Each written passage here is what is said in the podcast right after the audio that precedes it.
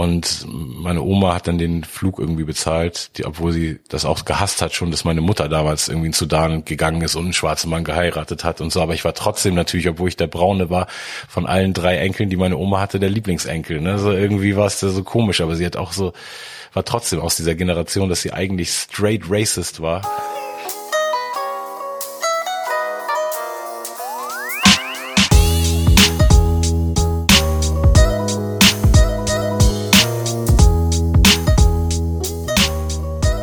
Herzlich willkommen zu einer neuen Folge von Hallo Kartoffel. Mein Name ist Frank und ich sitze hier in einer Wohnung, die einem Museum ähnelt. Ähm, und mein Gast heute, über den ich mich sehr freue, ist Sammy Deluxe. Yes, herzlich willkommen in meiner bescheidenen Küche. Genau, hat was Kathedralisches, habe ich schon gesagt. Äh, so Art Kirchenfenster. Aber es ist gar kein Fenster, sondern so Lampen. Ja, genau, es ist ein witziger Raum, der war teilweise, also war eigentlich schon so designt und nur die Kunst, die die Leute leider nicht sehen können, aber genau. irgendwo anders bestimmt mal betrachten können, wenn sie mir folgen. Süße kleine artsy Wohnung hier habe ich so als äh, Zweitwohnsitz mir noch angelegt, weil ich äh, mein Studio ein bisschen außerhalb von Hamburg hier habe und das ist so ein altes Studio, was ich äh, jetzt auch gekauft habe und was für immer so mein Main Space bleiben wird, weil es echt so ein in den 70ern gebautes, krasses Studio ist und mhm. so ein bisschen auf dem Land und ich habe eben echt alle Möglichkeiten als Musiker, die ich, also da kann da Videos drehen, kann da sprühen, bin ja auch Graffiti-Maler und so. Und hatte aber irgendwie das Bedürfnis, mal wieder in die Stadt zu kommen und ähm, irgendwie hat mich Berlin gerade mehr angezogen als Hamburg, weil ich habe mein ganzes Leben lang in Hamburg gewohnt und ähm, hatte irgendwie mal Lust, ein bisschen was Neues rauszufinden. Und Berlin war in den letzten Jahren immer bei Besuchen irgendwie sehr gut zu mir. Und ich habe hier super viele äh, Freunde und auch Family und ähm, kreative Connections so. Und deshalb bin ich jetzt immer so am Pendeln. Ja, nice, okay. Bevor wir jetzt gleich direkt ins Gespräch einsteigen, muss ich natürlich vorher erstmal checken, ob du ja, check äh, irgendwie tatsächlich deutsch bist. Mhm. Und du hast mir hier deinen Reisepass hingelegt. Ja. Äh, werde ich mal auf. Okay, ich lese mal vor, ja? ja. Sammy Sorge. Ja, Sorge. Genau. Geboren am 19. Dezember 1977. Ja. Bin tatsächlich älter als du. Was mich Echtes? geschockt hat, ehrlich Krass, gesagt. Ja, du hast dich gut gehalten. Ja, aber auch. Ich habe viele weiße Haare. Wegen ja, dem Sorgefaktor eben auch. Sorgefaktor. Ne? Der ist so im, im Name impliziert, ja. Ah, interessante Unterschrift. Ja, ich mag meine Unterschrift nicht, aber irgendwann konnte ich sie nicht mehr ändern. So, ich habe meine Graffiti-Skills irgendwie erst nach nach dem äh, Erfinden meiner ersten Unterschrift so äh, äh gefunden und ich habe echt eine richtig geile Sammy Deluxe Unterschrift und so eine richtig ekelhafte äh, Sammy Sorge Unterschrift und ich muss auch immer weil ich öfter natürlich als Sammy Deluxe irgendwo unterschreibe, ja, als als Sammy Sorge, muss ich auch jedes Mal, wenn ich dann so. ein offizielles Dokument unterschreibe, auch wieder kurz überlegen und dann so, oh fuck, ey, das ist diese scheiß Unterschrift. Die sieht auch ein bisschen, weil meine Initialen sind auch SS, was natürlich in Deutschland gar nicht geht. Und die S, wenn du ein bisschen mal auf den Schwung der SS achtest, die sind ja. jetzt nicht so ganz so zackig nee. wie die SS, aber es ist so ein bisschen, weißt du? Ja, ja, so ein ich habe keine Ahnung, was ich mir gedacht habe irgendwie. Ich dachte echt, das war ein geiler Swing, aber irgendwie ist einfach richtig scheiß Unterschrift so und ich sollte mich schämen als Graffiti-Writer, aber. Ich meine, du kannst sie auch immer noch Kann ändern. ich ändern jetzt noch? Ich weiß nicht, Alter. Oder? Wird das, wird das dokumentiert? Nee. Ich sehe. Da kommt ja keiner und sagt, Moment mal, das ist doch nicht die original nee, Sammy Sorge oder Wenn man, wenn man sagt, bei einem neuen Perso das dann macht, dann geht's ja wahrscheinlich, aber. Ja gut, muss ja, auch warten. Nee, aber irgendwie 20, manche, zu manchen Sachen muss man auch stehen, weißt du, irgendwann, ja. ich habe auch keinen Bock, ich, ich färbe auch meine weißen Haare jetzt nicht weißt du, schwarz, damit irgendwie ich weniger alt aussehe. Und wenn ich eine scheiß Unterschrift als Sammy Sorge habe, ist es okay. Ich habe immer noch eine geile Unterschrift als Sammy Deluxe. Und ich sollte mich eh nicht so viel über meine Unterschrift definieren, merke ich. ich habe einen Riesenkomplex. Okay, du bist 1,95 Meter tatsächlich, ja. Big Boy. Big Boy, auf jeden Fall. Und äh, braune Augen. Ja, Mann. So viel steht da erstmal, ne? Ja, so viel steht da. Das, Sonst steht da auch gar nicht so viel drin. Ich ne? das auch, äh, ich habe auch den in den letzten Jahren erneuert also der ist nicht so alt, weil ich war, mein Sohn wohnt ja in Amerika, das ja. heißt, ich bin super oft in Amerika, aber ich war in den letzten Jahren auch öfter im Sudan, wo mein Vater herkommt und diese beiden Länder verstehen sich nicht so gut und deshalb kann man, wenn man ah. einmal irgendeinen Stempel vom Sudan drin hat, kann man eigentlich fast nirgendwo in der Welt mehr vernünftig reinkommen. Hier ist tatsächlich auch einer drin vom Sudan, äh, aus Ägypten. Da aber hast du dann sozusagen rein. zwei verschiedene Pässe? Also Exemplare? Nee, nee, jetzt ist nämlich alles geregelt. Das Ding war, ich hatte ein ähm, dieses digitale Visa, dieses ESTA-Visa für Amerika. Und wenn du das dir beantragst, dann musst du ja anklicken, äh, diese ganzen Sachen, ne? Ja, so bist vorbestraft hin und her. Und da sind eben auch diese Countries, die ähm, Donald Trump mal charmant als Shithole-Countries bezeichnet hat, die dann auf diese Banliste gekommen sind. Davon ist eines Sudan. Und zu dem Zeitpunkt, wo ich das ESTA beantragt hat, war ich nicht mit dem Pass ah. im Sudan gewesen und habe wahrheitsgetreu angeklickt, nein, ich war nicht im Sudan. Aber dann war ich im Sudan und es checken anscheinend diese Netzwerke und dann wollte ich zu meinem Geburts, äh, zu dem Geburtstag von meinem Sohn vorletztes Jahr, Anfang Juni hatte, äh, Anfang Januar hatte er immer Geburtstag, wollte ich nach Portland fliegen von Hamburg aus über ähm, Amsterdam und die haben mir nicht mal erlaubt, nach Amsterdam zu fliegen. Also als ich boarden wollte, ich konnte noch einchecken und als ich boarden wollte, hat die Frau gesagt, oh, sorry, we can't let, wir, wir können sie nicht boarden lassen. Und ich so, warum? Ähm, Homeland Security sagt, sie dürfen nicht. Und ich sage, aber ich fliege doch erstmal nach Amsterdam, kann ich das nicht da klären? Sie so, nee. Ich so, wie die Amis können wir verbieten, wow. einen innereuropäischen Flug zu nehmen? Ja, das geht anscheinend. Und dann bin ich wirklich nicht, äh, konnte ich nicht fliegen. Mein ESTA wurde gesperrt und ich kann nie wieder ein digitales Visa beantragen.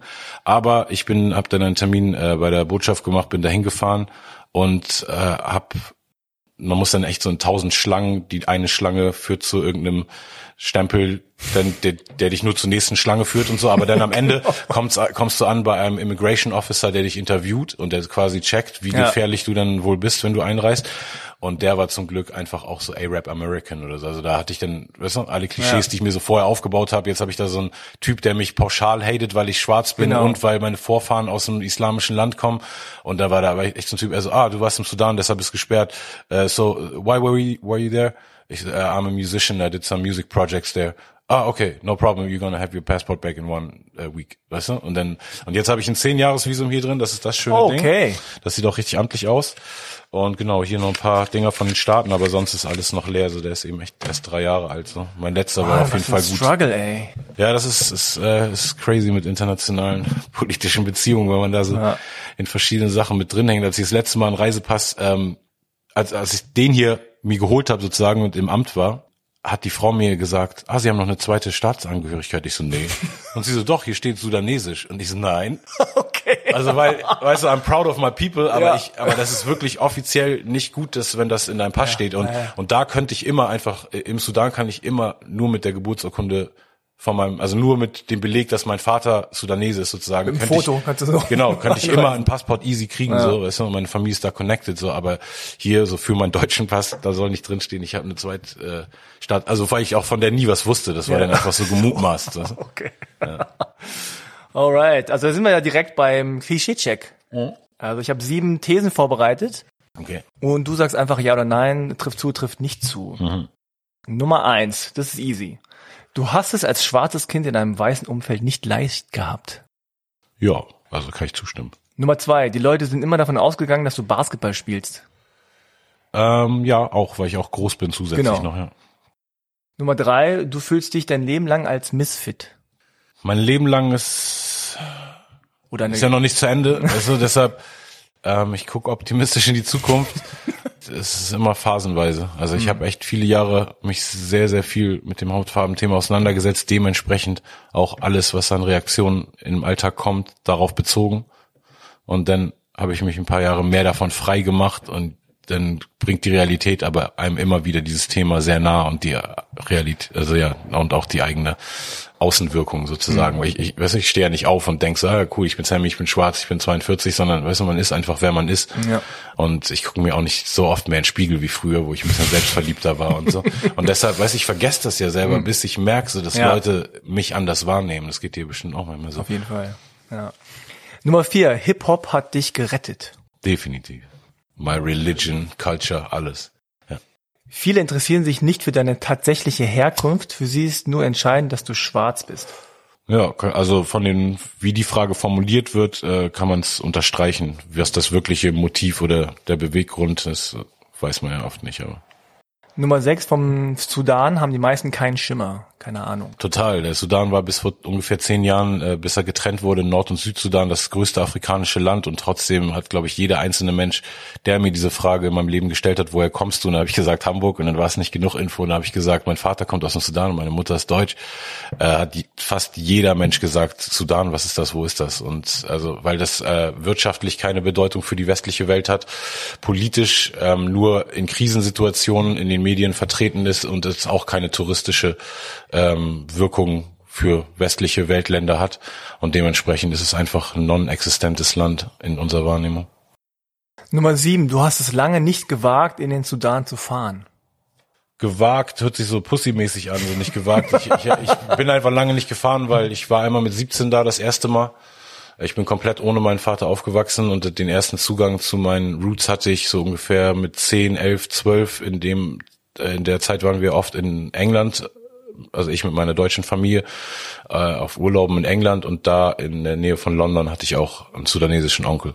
Also mhm. einen von den ähm, Brüdern von meinem Vater oder, oder Cousins oder also was? Also gewagt war ja auch so in dem Sinne gemeint tatsächlich, dass du gedacht hast, na, ich weiß nicht. Also nicht jetzt, weil du Angst hattest, nee, genau. sondern also es war echt so eher so und dann war ich das, ja. äh, war, war ich das erste Mal mit 17 da und dann hat es mir super gut gefallen, aber ich bin ja in erster Linie hingeflogen, weil ich dachte, ich kann mit meinem Vater irgendwie bonden und ich habe mit dem Land irgendwie gebondet und mit vielen in meiner Familie, Cousins, Onkels, aber nicht mit meinem Vater so richtig und habe auch nicht verstanden, warum er sich sein mein Leben lang bis dahin nicht gemeldet hat und bin dann glaube ich deshalb ein bisschen so verbittert zurückgekommen und dann bin ich super lange nicht hingefahren, bis ich dann 2014 mhm. ähm, wieder da war mit dem Goethe-Institut und nochmal als erwachsener ja. Mensch so connecten konnte und jetzt bin ich ja. eben auch, also habe eine große Liebe für das Land und fühle mich da auch zu Hause und willkommen. Ich habe das erste Rap-Konzert in der sudanesischen Geschichte. Es äh, war mein Konzert, also mit auch vielen anderen lokalen Künstlern, aber ich war sozusagen der Hauptakt. Ach krass. Und ähm, ja, viele Leute kennen mich da auch und wissen, dass es so, also die kennen einfach alle Sudanesen, die irgendwo auf der irgendwo. Welt Erfolg haben, so dass ich bin einer von denen. Und ähm, ja, ich habe auch eigentlich, als ich das letzte Mal 2018 zurückkam, ähm, Equipment schon gekauft, was jetzt teilweise hier in meinem Berliner Spot steht, äh, um da ein Studio aufzubauen und dann ist da eine Revolution ausgebrochen und ein Regimewechsel äh, und mhm. hin und her und dann konnte ich seitdem nicht mehr hin. Alright, das hast du ja ganz schön viel schon angerissen. Wir gehen noch mal einmal so chronologisch durch, so mhm. ganz von Anfang an. Und ähm, es fängt natürlich bei deinen Eltern an. Äh, weißt du, wie die sich kennengelernt haben? Ja, meine Mutter war ähm, im Sudan, hatte hat sie einen Job bekommen in den 70er mhm. Jahren über einen merkwürdigen Zufall. Ähm, und dann hat sie da meinen Vater kennengelernt und ähm, das war noch vor dem fundamentalistischen Regime und da gab's eben noch so Bars und hm. Kinos und so Public Spaces. Jetzt gibt's da eben nur Hochzeiten sind denn so ne, mhm. öffentliche Events, aber sonst gibt's eben keine kommerziellen Konzerte, es gibt keine Kinos, Ach, krass, es gibt okay. keinen, es gibt äh, also Alkoholverbot im ganzen Land und Drogen natürlich sowieso und das ist auf jeden Fall einfach echt ein Regime danach geworden, aber die haben sich in einer sehr freien Zeit da kennengelernt und ähm, dann da geheiratet und mich auch da gezeugt, aber ich bin hier auf die Welt gekommen mhm. und mein Vater ist mit hergekommen und hat, glaube ich, so zwei bis zweieinhalb Jahre meines Lebens äh, krampfhaft versucht, irgendwie hier sich einzugliedern und hat es, glaube ich, nicht annähernd geschafft und ist dann zurück und ja, und dann war weg. Und ich bin aufgewachsen mit meiner deutschen Mutter, äh, die dann nach ein paar Jahren einen neuen Mann hatte, der auch ein weißer deutscher Mann ist und ähm, die dann meine Schwester bekommen haben. Und die ich auch nicht als meine Halbschwester bezeichne, mhm. so, sondern als meine Schwester. Ich bin mit die aufgewachsen, aber sie ist eben trotzdem eine andere Hautfarbe als ich und in der Wahrnehmung so, wenn wir als Familie unterwegs waren, früher hatte ich schon oft das Gefühl, Leute denken, ich bin so ein adoptiertes Kind oder ja. irgendwie sowas. Ne? Ah, okay. Und dann äh, bist du in Hamburg aufgewachsen? Genau, ja. Und in, auch in einer Gegend, äh, wie würdest du lieb schreiben, die Gegend? Eppendorf ist eine Gegend, die mittlerweile echt so eine der snobbigsten, bonzigsten Gegenden ist. In den 80er Jahren, wo wir da eingezogen sind, war es so auf dem Weg dahin und mhm. wir sind da eigentlich nur gelandet durch einen Wohnungstausch, weil eine Arbeitskollegin von meiner Mutter diese große Wohnung da hatte, sich getrennt hatte und eine kleinere Wohnung brauchte und meine Mutter mit dem Nachbarn angebändelt hatte, der dann mein Stiefvater wurde und ähm, die eine größere Wohnung brauchten und, mhm. das, und dadurch sind wir eigentlich dann nur da gelandet und ich bin eben echt aufgewachsen.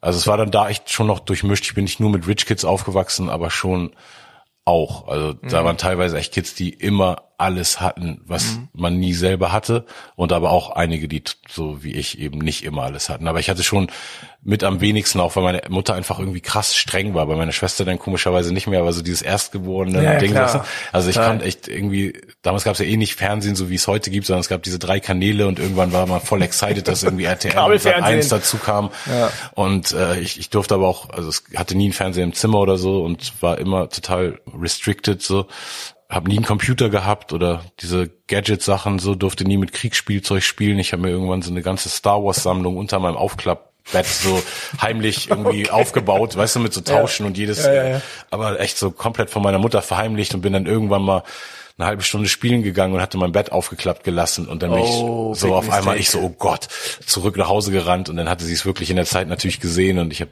Ärger gekriegt, aber durfte es dann auch behalten. Aber ich bin eben echt so, weiß ich, durfte nicht viel Fun-Sachen machen und die, also selbst die anderen Kids, die nicht viel Geld hatten, durften dann zum, hatten irgendwelche Freiheiten. Also ja, ich habe mich schon sehr, sehr unterprivilegiert in vielen Situationen gefühlt auf jeden Fall. Ah, krass. Und ähm, wurde dir das sozusagen auch immer gespiegelt, dass du dann halt anders aussiehst oder dass äh, sich die Leute gefragt haben, ha, wie kann, wie kommt das zustande? So Vater, Mutter, weiß, Schwester und du nicht, aber nicht adoptiert, was ist da los? Ja klar, also im ersten Kennenlernen-Moment sowieso, also fast nie irgendeine Interaktion in meinem Leben, an die ich mich erinnern kann, mhm. wo das keine Rolle gespielt hat. Und dann zusätzlich eben noch so, dass es ja auch nicht aufhört damit. Also wenn du dann in eine Klasse kommst und dann einmal mit allen geklärt hast, irgendwie, warum deine Haut braun ist, okay. ist ja nicht das Problem ja. gelöst und es wird nie wieder darüber geredet und danach wirst du ganz normal behandelt, sondern was ja auch bei Kindern normal ist, äh, Kinder sind oft ne, gehässig und hart und es wird egal was. Ne? Also es, ich Picken sich halt das raus. Ne? Genau, also halt deshalb, also ich sage ja. jetzt auch nicht, dass ich es jetzt härter hatte als der Dicke in unserer Klasse, der ja. deshalb gehänselt wurde. Ne? So dementsprechend jeder hat also sein, sein Leid oder sein Los zu tragen. Aber ich ähm, weiß, dass ab der siebten Klasse, äh, nee, ab der achten Klasse, da war ein anderer schwarzer Dude mal in meiner Schule, und mhm. über den ich dann auch DJ Dynamite kennengelernt hatte und mhm. hab und dann also der auch so dieses Hip Hop Ding ein bisschen äh, also mich auf deutschen Rap gebracht hat und vorher war ich wirklich immer der einzige ich hatte noch einen Freund in der Jugend der sich äh, als junger Erwachsener leider später umgebracht hat der äh, Chilene war und der so in meiner Kindheit der einzige mit mir im Viertel war der so die dunkle Haut hatte mhm. also es gab noch einen Mädel die auch die, ähm, mixed war, die einen nigerianischen Vater und eine deutsche Mutter hatte, die tatsächlich auch noch zusammen waren. Das ist auch eine der wenigen ja, äh, interracial Paare, die ich je irgendwie gekannt habe, die irgendwie zusammen waren. So, das habe ich immer nur Mixed Kids gesehen, wo, wo der afrikanische Teil fehlt. Aber genau, sie war eben Mädel, die auch noch den schwarzen Vater hatte. Ich war eben der äh, braune Junge in der komplett weißen Familie und Luis hatte die gleiche Hautfarbe wie ich, aber war Chilene und äh, hatte auch zwei chilenische Eltern, hatte daher nicht so diese Identitätsding, mhm. sondern höchstens dieses, also keine Identitätssuche, sondern höchstens einfach Reaktion auf seine Hautfarbe hin. Ja. Aber es war schon so, dass du sozusagen deinen weißen Vater, äh, also ne, weißer Vater, sage ich jetzt mal so, äh, du hast ihn angenommen als deinen Vater? Also genau, der hat auf jeden Fall äh, total diese Rolle eingenommen, weil meine Mutter auch meine ganze Kindheit und die Kindheit meiner Schwester über meine Mutter immer den Fulltime-Job gehabt und mein Stiefvater hat studiert mhm. super lange, also eigentlich fast, glaube ich, bis ich, ich glaube, der hat angefangen zu arbeiten, als ich mhm. mit 17 zu Hause ausgezogen bin. Mhm. Und ähm, der hat am Wochenende den Taxi gefahren, um auch noch finanziell was dabei zu tragen. Mhm. Aber meine Mutter hat eben diesen typischen 9 to 5 montags bis freitags Ding gehabt.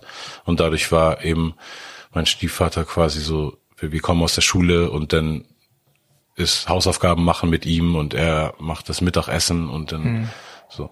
Also genau, mhm. aber es war nie so ein richtig emotionales Ding und ich habe auch jetzt gar keine, gar keinen Kontakt zu ihm, außer ah, okay. dass er mir einmal an meinem Geburtstag immer schreibt und eine SMS, wo er mich Sam nennt, was eben auch bei mir total komisch ankommt, weil okay. ich bin dann von meiner Familie hat mich immer Sami genannt, einfach schön eingedeutscht so. Ja. Im Arabischen, also ich bin ja Sammy mit einem M und im Arabischen ist so eine leicht längere Betonung, so ein bisschen mhm. auf dem Ä, weißt du, das genau, ist ja. so Sammy. Leute denken natürlich immer Sammy Doppel M, dieses amerikanische ja. von Samuel abgeleitet. Und ähm, jetzt habe ich meinen Faden verloren. Worauf wollte ich hinaus? Nö, das war nicht so eine emotionale Connection war. Genau, genau. Und äh, er schreibt mir einmal mehr genau das ja, dann diese genau. Message mit Sam und ich habe also nicht wirklich eine so ein äh, Drang auch zu Bindung zu ihm irgendwie. Und also es ist genau einfach.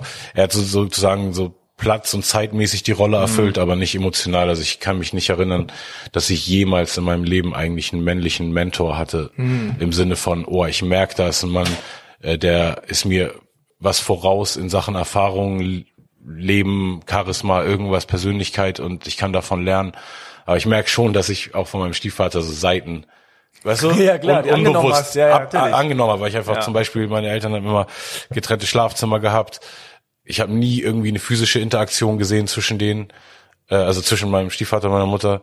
Äh, ich habe bei uns zu Hause wurde nie ich liebe dich gesagt so oder hab dich lieb, es war, weißt du, und Ja, trotzdem, verstehe. also wir wurden noch nicht geschlagen oder irgendwas Schlimmes, aber es war einfach nicht so diese diese Art. Also ich, ich habe meinem Sohn, glaube ich, jeden Tag, weißt du, an dem ich mit ihm geredet habe in seinem Leben, das irgendwie gesagt oder je, also versuch's oft zu betonen einfach so, Mhm. um mir dafür nicht zu schade zu und zu cool zu sein. Und das war irgendwie noch eine andere Zeit.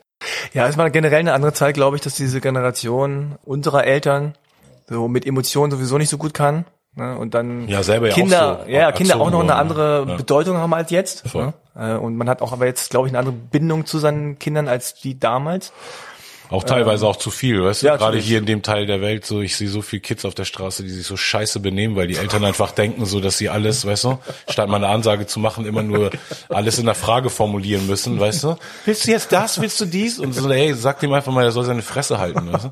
Diese Kinder, so diese White Kids hier sind out of control, ey. Du siehst keine türkischen Kids so durchdrehen oder afrikanischen Kids, das ist einfach nicht so. Die drehen nur durch, wenn die Eltern nicht da sind. Asiatische Kids auch nicht, safe nicht. ja, nee, auf keinen Fall. Also auf jeden Fall auch so ein bisschen so ein ähm, Wohlstandsgesellschaft-Ding, dass Leute dann irgendwann. Ah, das ist Kumpelhafte, ne? Man will halt irgendwie Kumpel sein. ja, aber kann man auch so, ich bin auch mit meinem Sohn Kumpel, aber trotzdem, weißt du, Ja, man will so aus, aushandeln und äh, so deine Bedürfnisse und meine Bedürfnisse und so.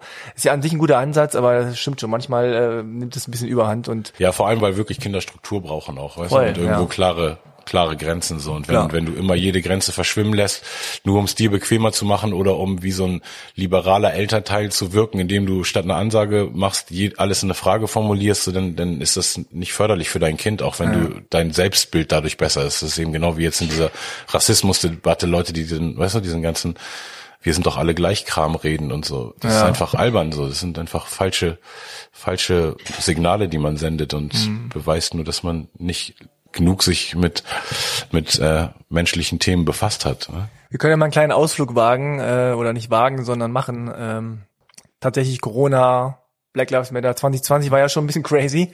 So das erste halbe Jahr. Also wie hast du es erlebt? Also wo wärst du normalerweise, wenn Corona nicht wäre? Und wie hast du auch Black Lives Matter, diese ganze Bewegung und diese ganze Debatte darum erlebt?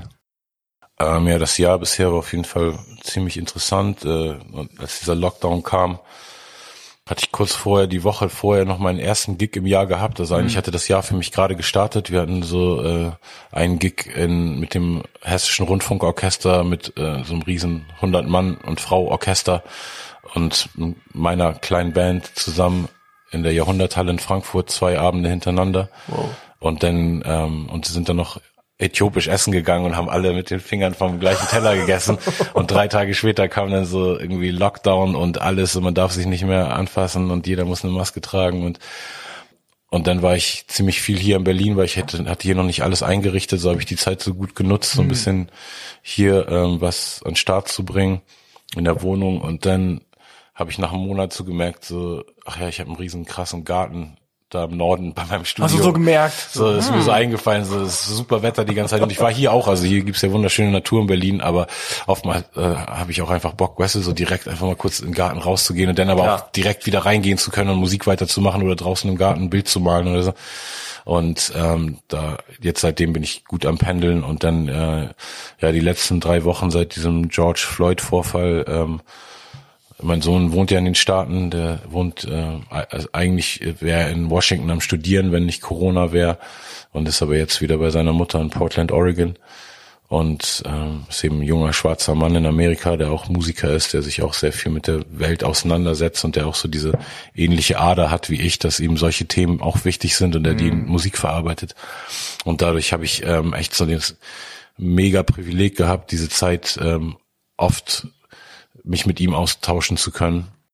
Wie alt ist er jetzt? 19. 19, ne? Ja, okay. und ähm, also es ist eben mega, wenn man überhaupt einen anderen Künstler kennt, der auch gerade ein Thema verarbeitet, das gleiche, was du verarbeitest, und dann ist es natürlich noch mal krasser, wenn der Künstler richtig gut ist, sodass Ja. alles, was er dir schickt oder zeigt, dich beeindruckt, und dann ist noch mal krasser, wenn es dein eigener Sohn ist, der aus deinem Penis rausgekommen ist irgendwann, also nicht der Sohn selber, aber das ist ja irgendwas, was dazu geführt Schönes hat. Bild, ja.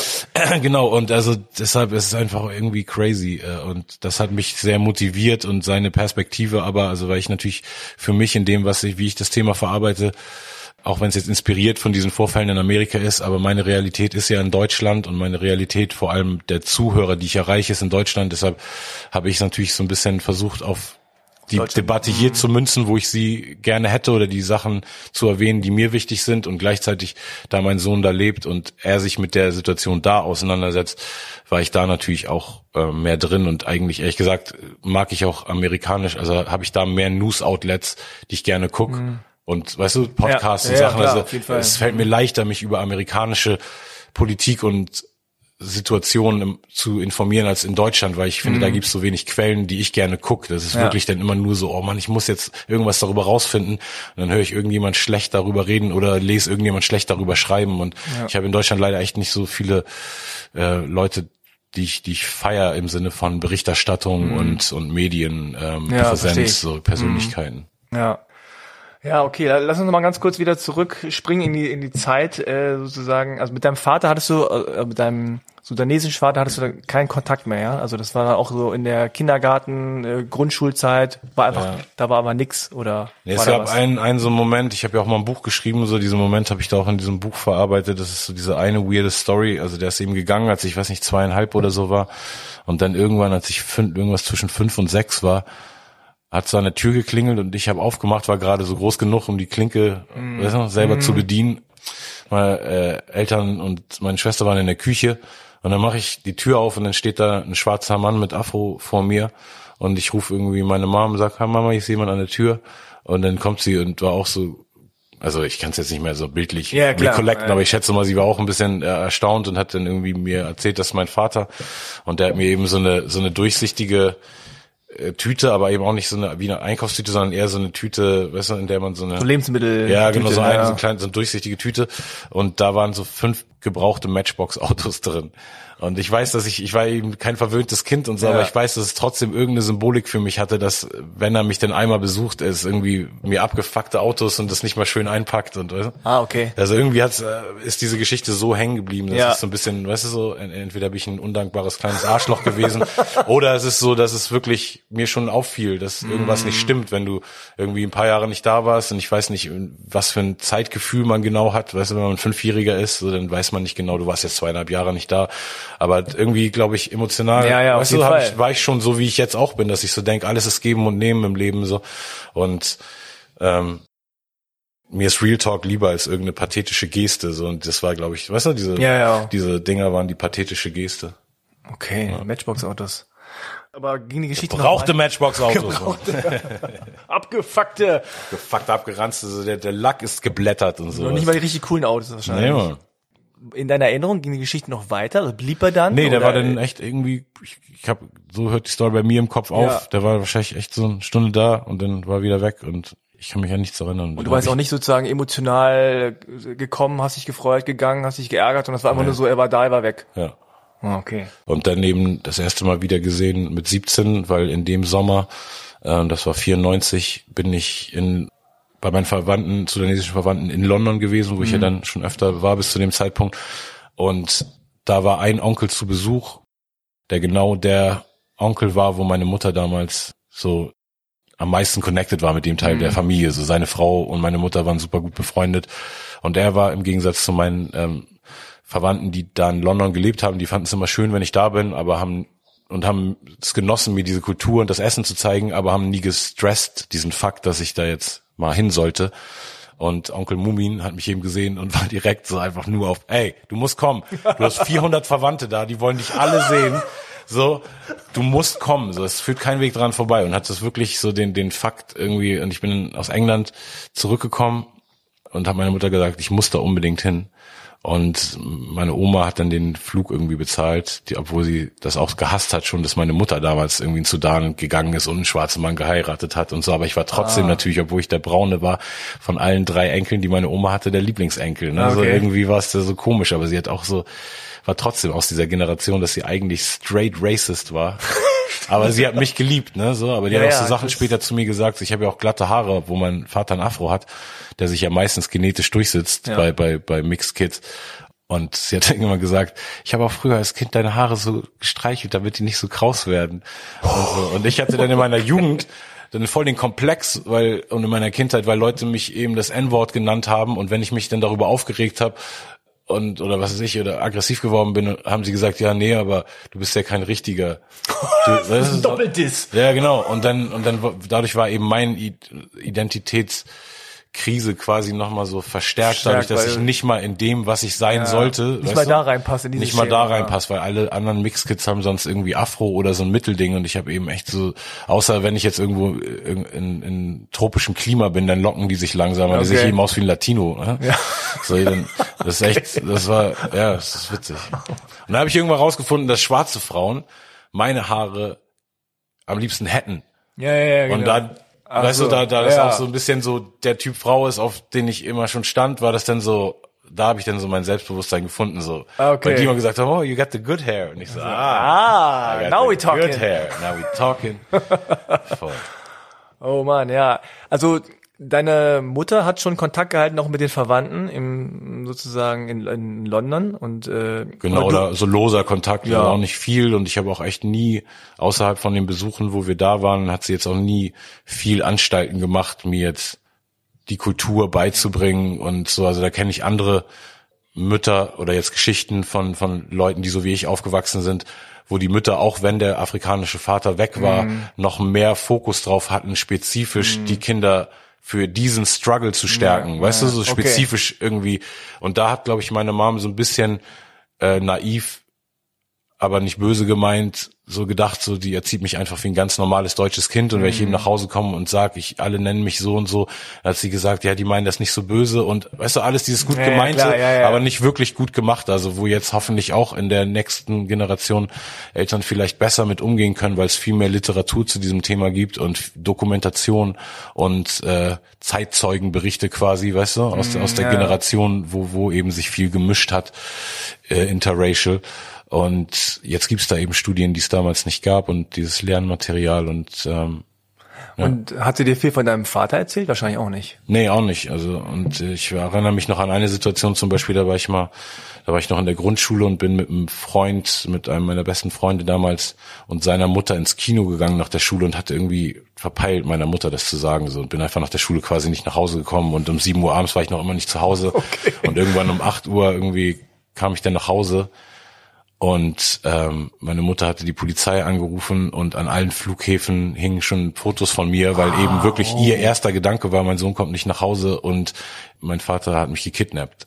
Und das ist mir da auch erst bewusst geworden, dass mein Vater auch nicht nur so in Abwesenheit glänzt, sondern auch sozusagen in irgendeiner Form, ich weiß nicht, ob er sie angedroht hat oder ob es einfach nur irgendeine Paranoia war, die vielleicht auch unberechtigt war, aber auf jeden Fall dass er ähm, da auch so eine Bedrohung dargestellt hat. So. Ah, krass. Oder dass das der, die erste Schlussfolgerung oder eine der ersten Schlussfolgerungen mm, ja, war. Ja, das ist schon, ja, ja, klar. Das sagt ja schon was aus dann über deren Beziehung. Ja. ja. Und also so in der Schule, was jetzt äh, interessiert dann Schule? Spaß gemacht? Nee. Ich hatte, nee, Mann. Nee, Mann. Ich habe einen neuen Song, der heißt Privilegiert. Ja, kenn ich, äh, ja. Und der, der fängt an mit Deutschland, dank dir durfte ich lernen, dass sich Träumen lohnt. Mitschüler, die fragten, ob meine Eltern auf Bäumen wohnen. Lehrerin, die mein Bild nahm als Beispiel, wie man nicht malt. Mhm. Teppichklopfer im Schrank als Drohmittel mein Schicksal. Allergisch gegen Autoritäten kann so nicht leben. Ich nehme never ever Befehle von oben entgegen. Ich suche das Licht, beginne zu wachsen. Photosynthese. Ich brauche, um mein Rückgrat zu stärken, kein Orthopäden. Ja, weißt du, das, das war das, was ich von Anfang an erlebt habe. Ich habe einfach nur, ich habe so ein Pech gehabt. Ich habe eine Lehrerin, die, als sie meine Grundschulklasse von der ersten bis in die vierte durchgeführt hat, sozusagen in, in Rente gegangen ist und die so oldschool war, dass sie wirklich einen Teppichklopfer am Schrank hatte, What? mit dem sie uns gedroht hatte. Die hat den guten Schülern, was die Mädchen waren, weil in der ersten Klasse sind natürlich die Mädchen über, also klischeegemäß, ne, ich will nicht sexistisch klingen, aber äh, erfahrungswert gemäß bessere Schülerinnen und passen mehr auf und haben Lust irgendwie zu lernen und sich zu beteiligen und die Jungs sind einfach ein bisschen mehr von ja. diesem Frühtestosteron getrieben und machen Scheiße und sie hat wirklich den guten Schülern, also den Mädels, Reißzwecken gegeben, mit denen sie die uns äh, bösen Schüler, wenn wir laut wurden, pieksen durfte, weißt du? What? Und so vollkommen crazy Sachen. Dann eben zu Weihnachten sollten wir Weihnacht, äh, Weihnachtsbäume malen. Ich habe meinen Baum gemalt, sie hat den vor der Klasse als Beispiel benutzt, wie man auf jeden Fall niemals einen Weihnachtsbaum malen sollte. Und äh, das hat meine Mutter mir erst später erzählt und das hat mir aber dann komplett erklärt, warum ich, bis ich Graffiti gefunden habe, mhm. niemals mehr gezeichnet habe, weil das war dann mein Zugang wieder, wo ich gemerkt habe, das ist eigentlich was, was in mir ist, aber dadurch, dass ich Kunst das erste Mal quasi in der Schule gelernt habe und dann und dann das gleiche als so eine Negativerfahrung habe ich wirklich später auch äh, in der sechsten Klasse so und siebten, wo ich dann auch aus der Schule geflogen bin, in Kunst einfach Sechsen gehabt, weil ich mich geweigert habe, drei Frauen auf der Brücke zu malen. Ich war so, nein, ich mach das nicht. Ich habe irgendwas Krass. anderes dann gemalt, was mir Bock gemacht hat, ein 3D-Gebäude oder so und das dann habe ich eine Sechs bekommen und ich habe ja. Ich habe super viele Traumas früh kassiert, long story short, und äh, dadurch eben auch super früh quasi Missgunst, äh, nicht Missgunst, aber Misstrauen allen Autoritätspersonen gegenüber gehabt und mein Intellekt ist zum Glück schnell genug gewachsen, dass ich eben so, also nach der Grundschule eben auch schon so dieser Schüler war, der dann so irgendwas zwischen Klassenclown, aber auch nicht ganz, weil mein, mein Performance-Talent basierte nicht nur auf Albern, sondern ich konnte eben auch Lehrer hinterfragen, ihre Doppeldeutigkeiten sehen und die mit ihren eigenen Fehlern konfrontieren ne, vor der Klasse und habe auch meine Macht von Worten und, und Formulierungen und so schon schon erkannt und da hatten die natürlich alle keinen Bock drauf, so weil das alles solche blöden Hippies waren, weil wenn's harte, richtig autoritäre Lehrer waren, habe ich die immer respektiert komischerweise. Ah, okay. Diese Oldschool so konnte ich einfach nicht gegen an, weißt du? Wenn mhm, jemand einfach ein mhm. Diktator ist, so, ja, klar. dann entweder stirbst du oder du fügst dich so. Aber aber diese komischen pseudoliberalen ach komm jetzt, weißt du?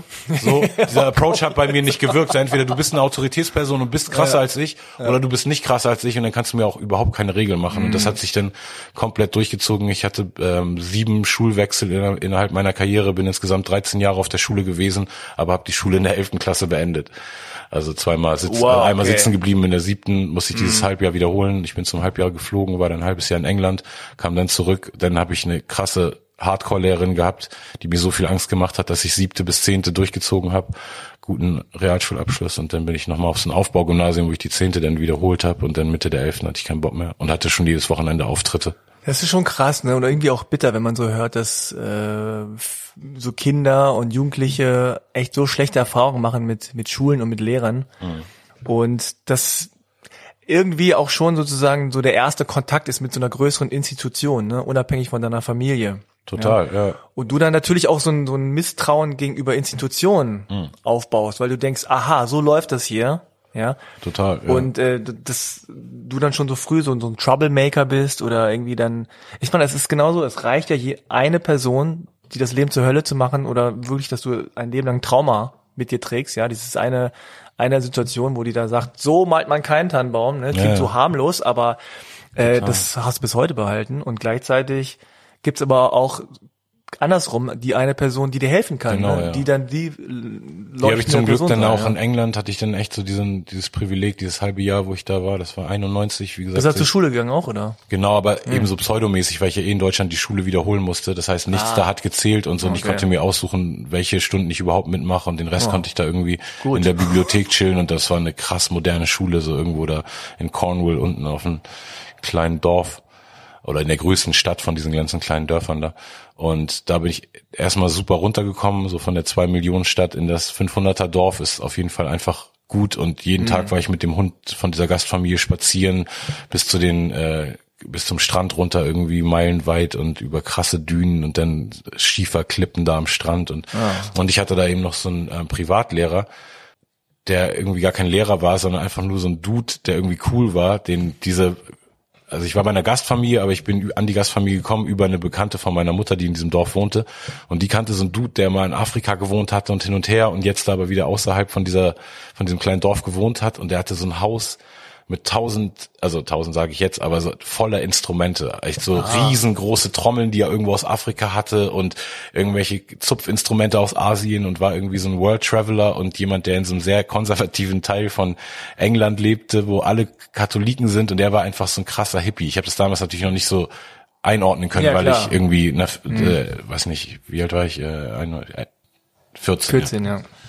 Und dann habe ich in letzter Zeit erst gecheckt, so dass die Art von Räumen, die ich mir so baue, ne, ich habe mein Studio da in Hamburg, ich habe noch, äh, also außerhalb von Hamburg, ich habe ein Restaurant in Hamburg, ich habe hier dieses Ding und alles ist eben so bunt und voller Musikinstrumente und voller Kunst und ich glaube, das war auch so ein Einfluss und der Typ ist mit mir rumgegangen und hat ähm, ge mich gefragt, was ich so Flash und ich habe zu der Zeit Herr der Ringe Bücher gelesen und dann haben wir so Trips gemacht irgendwie in dieser extrem flashigen Cornwall-Landschaft mm. kann ich jedem empfehlen. ist eben super mystisch, so das ist keine schönen Badestrände, sondern alles sieht eben so aus wie in so einem Herr der ja, Ringe-Film. Ja. Und wir sind da so rumgegangen, haben Sachen gesammelt, uns ein kleines Tagebuch geführt und uns so eine eigene Saga ausgedacht, mm. so ein bisschen. Also die war natürlich vollkommen gebeitet. es gab auch einfach Orks und Trolle. So einen und, Ring. Genau, also ich glaube, den Ring habe ich vielleicht sogar rausgelassen, aber so die Grund, weißt du, ich habe irgend so ein, so ein großes Stück Holz gefunden und das sah eben aus schon wie so eine bisschen zurechtgeschnitzte Keule, weißt ja, du, so mit äh, der du irgendwie mal verdrescht und dann war das so, ja okay, das ist jetzt die, das, äh, die Waffe vom Ork und hin und her.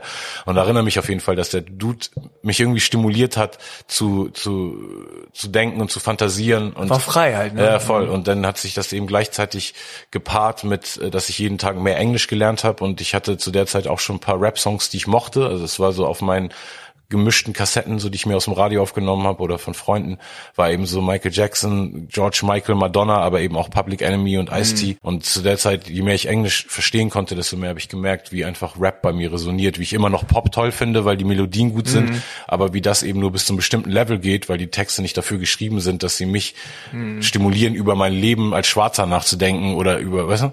Und dann kommt auf einmal Public Enemy um die Ecke und und und und das hat mich super inspiriert und ich habe auch in der Zeit dann bisschen angefangen, Graffiti zu zeichnen. Und also diese paar Monate da haben alles transformiert. Und als ich dann zurückkam und in eine neue Schule kam und dann noch diese super strenge Lehrerin hatte, die mir sozusagen nicht so viel Raum gegeben ja. hat, wieder ein Idiot zu sein, habe ich dann wirklich voll auf Mission, also hatte ich dann auf einmal dieses Hip-Hop-Ding, hab gemalt, hab Platten gesammelt, war DJ, war äh, Rapper, also wurde alles langsam so und Produzent. Ja, es ist äh, lustig, gerade die Leute, die jetzt so dann irgendwann Hip-Hop entdecken, bei mir war es ja auch so ein bisschen ähnlich. Man probiert dann erstmal so alle Disziplinen aus, ne? Ja, voll. Guckt so ein bisschen, denkt gucken, so, oh, ja, so, ah, DJing so, oh man, ist ganz schön anstrengend, auch teuer so, muss man immer, ja, ja, ist mehr sowas für die Sammler, ne? Dann so B-Boys, ah, okay. Da musst du jemanden haben, der das wirklich mit dir auch dann macht, so. Und Rappen ist im Grunde so, ich will nicht sagen das Einfachste, aber das ist so, das ist so am unterschwelligsten, ne? Einfach, äh, man kann erstmal anfangen, so. Denke ich auch. Also ich denke eigentlich, wahrscheinlich ist B-Boyen im Sinne von, du brauchst wirklich gar nichts außer deinen Körper. Beim Rappen brauchst du Aber du brauchst jemanden, der das mit dir macht. Ja, genau. Also, so. der es zeigt, weil sonst, ja. jetzt gibt's YouTube und so kannst du alles genau. TikTok oder was auch immer. Nee, damals, damals wahrscheinlich Rappen so das, was man am leichtesten für sich selber und Beatboxen, Beatboxen, ja. Ja, ja, sowas. Damit habe ich, glaube ich, angefangen. Ich glaub, ja, und dann warst du sozusagen angefixt und äh, bist so auf diesen Hip-Hop-Trip gekommen, ne? Genau, ja. Und dann nie wieder runter auch. Und nie wieder runter, so immer immer drauf hängen geblieben. ja, so in Facetten, so also erstmal ja. eben voll gecheckt, das ist eine Riesenkultur, wo es damals, obwohl ich ja relativ oldschool in der Hip Hop History schon bin, gab es ja damals schon auch mindestens 15, 20 Jahre, die ich ja. nacharbeiten konnte, genau, so dass ja. ich wirklich, also ich kenne eben wirklich, ich bin einer der vielen Hip Hop Historiker auf diesem Planeten, weil weil er wirklich alle Äras so gehört hat und sich informiert hat und ich weiß, wer die krassesten Produzenten jeder Ära sind und die krassesten mhm. Protagonisten. Ich bin jetzt nicht der Übernerd, der jede B-Seite von jedem äh, Release kennt, aber so das war schon echt so mein mein krasser Einstieg in ins Nerdtum quasi, weil ich ja. da gemerkt habe, dass Nerdiness was Cooles ist. So. Das ist auch lustig, ne, wenn man so äh, die ganze Zeit so als Teenie da so rummacht und irgendwie so keinen Bock hat auf nix und so. Und dann findet man eine Sache, bei mir war es zum Beispiel dann vor allem so Basketball. Mhm da fängst du plötzlich an, also ich habe dann so VHS-Kassetten beschriftet, weißt du, mit so Moves und Dunkings und so ja, Scheiß, weißt du. Ja, Wenn ich mir das jetzt an, angucke, denke ich so, oh was, ey. aber ich wollte halt unbedingt wissen, welcher Move und welcher Dunking wo, auf welcher Kassette ist, damit ich mir angucken kann und nachmachen kann. Und dann äh, als also wirklich so irgendwelche komischen Tabellen gemacht und Listen und und ja genau so, so Sachen, auf die man sonst nie gekommen wäre, wenn genau, die sonst die freiwillig jemand, machen würde. Genau, ja, so. wenn die sonst jemand gesagt hätte, jetzt lern mal eine Excel-Tabelle zu machen, bist du so, äh, aber dann hatte ich auch auf einmal meine Plattensammlung von 500 Platten und hatte irgendwie auf einmal das Gefühl, ja. ich muss die archivieren. Ja. Und dann habe ich natürlich auch das nicht lange durchgezogen, aber habe eben einmal echt die Liste Excel gemacht. Ist auch ne? scheiße. So und meine Mutter hat mir dann so geholfen und dann so irgendwie okay Name vom Künstler, Name von der Platte, Genre, äh, ist es eine Maxi oder ein Album und das.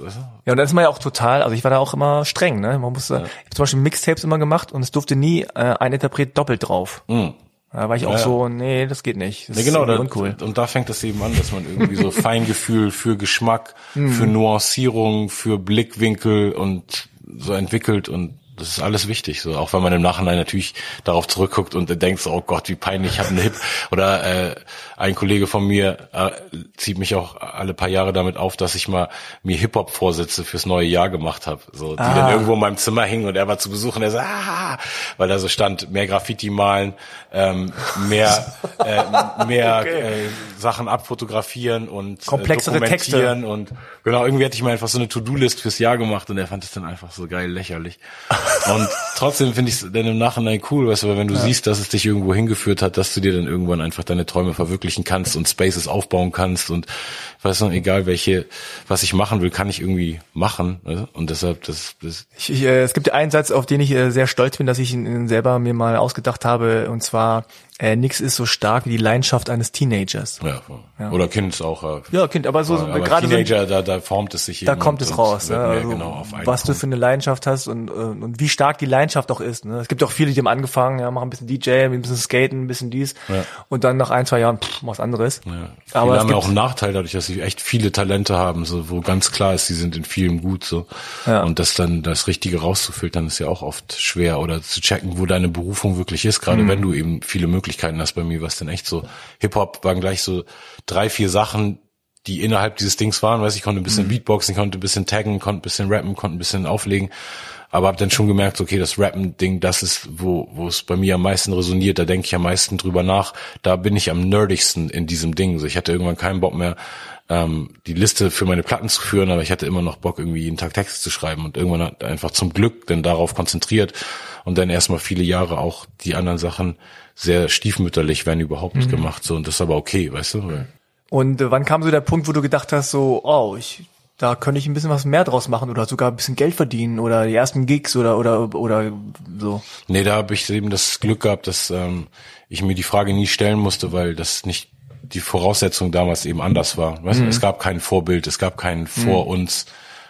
Also es gab Leute vor mir, die rausgekommen sind und kommerziellen Erfolg hatten, aber es war dann zwei Jahre vor mir. Ja. Und das waren meine Freunde. Das war jetzt keine Perspektive für die Zukunft. So, Nee, ich genau. werde Rapper. Also ich, ich habe das ab dem Punkt gesehen, wo wir einen Deal bekommen haben, 99. So und alles, was bis dahin war, von 95 unserer ersten Show bis 99 war einfach komplett Leidenschaft und Hobby und jeder Gig war, wenn überhaupt, für Benzingeld.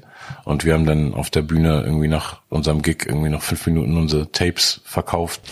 Und dann war ich der Kassenwart und hatte ein bisschen Geld davon, hatte eine Zeit lang äh, Zivildienst gemacht, danach ein Jahr irgendwie Arbeitslosengeld. Und dann war direkt Musikkarriere und ich, ich musste mir den, echt den Gedanken nie machen. So, ich war, weißt du, ich hatte die, Ja, ja, den klar. Beruf, bevor ich ihn mir gewählt hatte, sozusagen, einfach nur, Ah, weil ich das okay. Hobby gewählt hatte und dann einer der besten war von denen, die es bis dahin gemacht haben und dann dadurch wurde es mein Beruf. Und aber es muss ja irgendwie so ein bisschen so diesen diesen Schlüsselmoment gegeben haben, wo du irgendwie selber gemerkt hast, so wow, ich finde mich selber ganz geil oder ich ich merke, dass ich das gut kann oder ich merke, dass es besser kann als die anderen, weißt du? Ähm, ja, genau. Also ich habe auf jeden Fall, das hatte auch dann mehrere Faktoren im Sinne von da. Das war auch das erste, wo ich gemerkt habe, dass meine Hautfarbe mal ein Vorteil ist Hm. in dieser Rapperrolle, so, weil da sah ich automatisch irgendwie Authentisch aus und authentischer cool aus, aus, so ja. zu, für den Zeitpunkt, weil Ja. damals gab es eben auch dann außer äh, House of Pain vielleicht, nee, das, die waren auch noch nicht da, nee, höchstens Vanilla Eis, glaube ich, war dann mal, aber der war auch nicht so der, weißt du, der jetzt ein Ja. Swagboy war, sondern irgendwie der hatte so sein, sein anderes Ding am Laufen. So. Das war anders, ja. Ähm, und deshalb, ja, das hat auf jeden Fall da deshalb bei mir resoniert und dann einfach aber auch wirklich die pure Leidenschaft und, und ich habe immer diesen Appeal gehabt, dass ich mich geil finde, so, aber ich habe auch immer mega viel Unsicherheit gehabt. So. Also ich war nie so sicher, wie ich wirkte. Aber so auf der Bühne war das so so, so natural, dass du hast, ey, das ist mein Ding hier oben oder war das immer so ein bisschen Überwindung, ah, komm und Nee, nie so richtig. Also ich habe schon immer die Ehrfurcht davor, dass ich so das Beste von dem, was ich weiß, was in mir drin steckt, gerne erreichen würde, trotz den ganzen Rahmenumständen, weil man ist ja, weißt du, Mhm. egal wie viel du geübt hast, trotzdem siehst du Sachen, weißt du, da ist irgendwo ein Hater in der Crowd, äh, Ja. weißt du, oder irgendwo eine geile Frau, keine Ahnung, Sachen, die dich ablenken, so. Und du musst einfach trotzdem dein Ding machen und immer wieder den Raum neu scannen und checken, weißt du, so, wie die drauf sind und deshalb, das hat mir, glaube ich, ich glaube, meine Vorschule sozusagen, im Sinne von, ich war immer schon der einzige dunkelhäutige Mensch im Viertel und musste Ja. eh immer jeden Raum scannen. Scannen, ja. Und immer mich anpassen auf Situationen und so checken, so wie Leute mich empfinden und was ich für eine Wirkung auf die habe. Und deshalb glaube ich, hatte ich da wahrscheinlich einen leichten Vorteil. Also immer schon echt so ein bisschen vor jedem Gig habe ich schon irgendwie so irgendwas, was, was ich Lampenfieber oder so ist, aber es ist nie Nervosität oder Angst vor Leuten zu stehen, sondern es ist einfach immer nur dieses, ich will das Beste irgendwie aus der Situation machen, weißt du, mit den okay. Umständen, die mir gegeben sind. Aber äh, sonst hatte ich nie irgendwie Angst wirklich vor, vor Leuten und habe eben schon früh gelernt, so dass ich auch, wenn ich in der Klasse rede und so, dass ich irgendwie so ein gutes Gleichgewicht äh, hab aus, ähm, ich glaube, ich habe eine angenehme Stimme und dann zusätzlich sage ich schlaue Sachen und kann mich gut artikulieren und dann zusätzlich habe ich noch Humormomente so und ich glaube diese Combo hat Und Präsenz halt. Du hast irgendwie Genau, und ich bin ein großer Dude, so wenn Ja. ich im Raum stehe, dann bewegt sich alleine irgendwie schon durch die Luft und sowas. So, ne? so Schwingungen. ja, ja. voll, das ist schon echt, also echt ein krasser Vorteil. So, weil ich war ja auch nie ein aggressiver Typ, aber musste mich auch nie in meinem Leben prügeln, weil ich irgendwie Ja, immer, also glaub ich. So auch ohne jetzt, weißt du, also ich bin auch nie weggelaufen so. Aber Ja, ich musste mich ja, ich bin einfach kein Typ, der, Präsenz da. der Aggressivität anzieht so und wenn irgendwo welche da ist, so dann kann ich es eigentlich in ein paar Worten lösen so. Bei mir war es ja immer umgekehrt. Bei mir war es immer so ein bisschen so, der sieht nicht stark aus, aber wer weiß, was der da für komische Ja, äh, asiatische Voll. Dinge drauf hat. auch wieder, wo einem Klischee teilweise Voll. zum Vorteil wird, ne? So, weil bei Also- Asiaten denkt man einfach echt safe, egal wie klein die sind. Der Dude, Ja. wenn er, wenn er es drauf hat, Digga, dann ist ein Drehkick und meine Nase, Genau. meine Nase ist in meinem Gehirn, mein, Dann wirst du irgendwie geschlagen, du weißt nicht womit. Voll. Irgendwas äh, fliegt durch die Luft. So, Ja. Und das habe ich dann auch natürlich irgendwie. Ja, genau, das ist natürlich, das ist auch äh, voll wichtig. Darum geht's ja auch in diesem Song äh, privilegiert, einfach, dass, dass man mal diese Perspektive auch nehmen muss und jeder seinen eigenen Privilegien-Check machen muss, weil gerade in so einer Zeit jetzt, wo viel über weißes Privileg geredet wird, fühlen sich dann natürlich auch viele weiße Leute so ein bisschen so, als wenn das jetzt nur so ein Problem ist, was sie haben, dass sie Privilegien haben. Aber jeder von uns hat ja Mhm. Klar, Privilegien, voll. aber jeder von uns hat auch Disadvantages. Und jetzt gerade historisch gesehen im Kontext von oben betrachtet, nicht auf Einzelschicksale, sondern auf Gruppenschicksale betrachtet, hatten es die Weißen jetzt quasi lange am besten. Ja, so und, kann man sagen, und, ja. und jetzt ist es eben schwer für viele überhaupt nur diese Feinfühligkeit. Also die müssen ja jetzt gar nicht irgendwas abgeben. Nee. Weißt du, keiner muss irgendwas Nee. abgeben Ja. und verliert irgendwas, sondern es ist einfach nur so, jetzt ist die Zeit, wo alle Gruppierungen von uns, Asiaten, schwarze Menschen, Latinos, LGBTQ, wie viele Buchstaben auch immer da jetzt, also, so alle ihre einzelnen Forderungen stellen können und an die Öffentlichkeit kommen durch, weißt du, durch Ja. diese Netzwerke und, und durch die Aufmerksamkeit und den Anspruch der westlichen Welt auch an Menschenrechte. Und das ist eben das, das Paradoxe, dass eben eigentlich nur in der westlichen Welt ja in diesen reichen Ländern, also Europa, Amerika und ne, so, wo überwiegend weiße Leute sind, diese Menschenrechtsansprüche so hoch sind, aber gleichzeitig ein so großer Teil der Bevölkerung so lernresistent ist, Ja, wenn es um die Ansprüche, ja. weißt du, von von von Sensibilität geht so.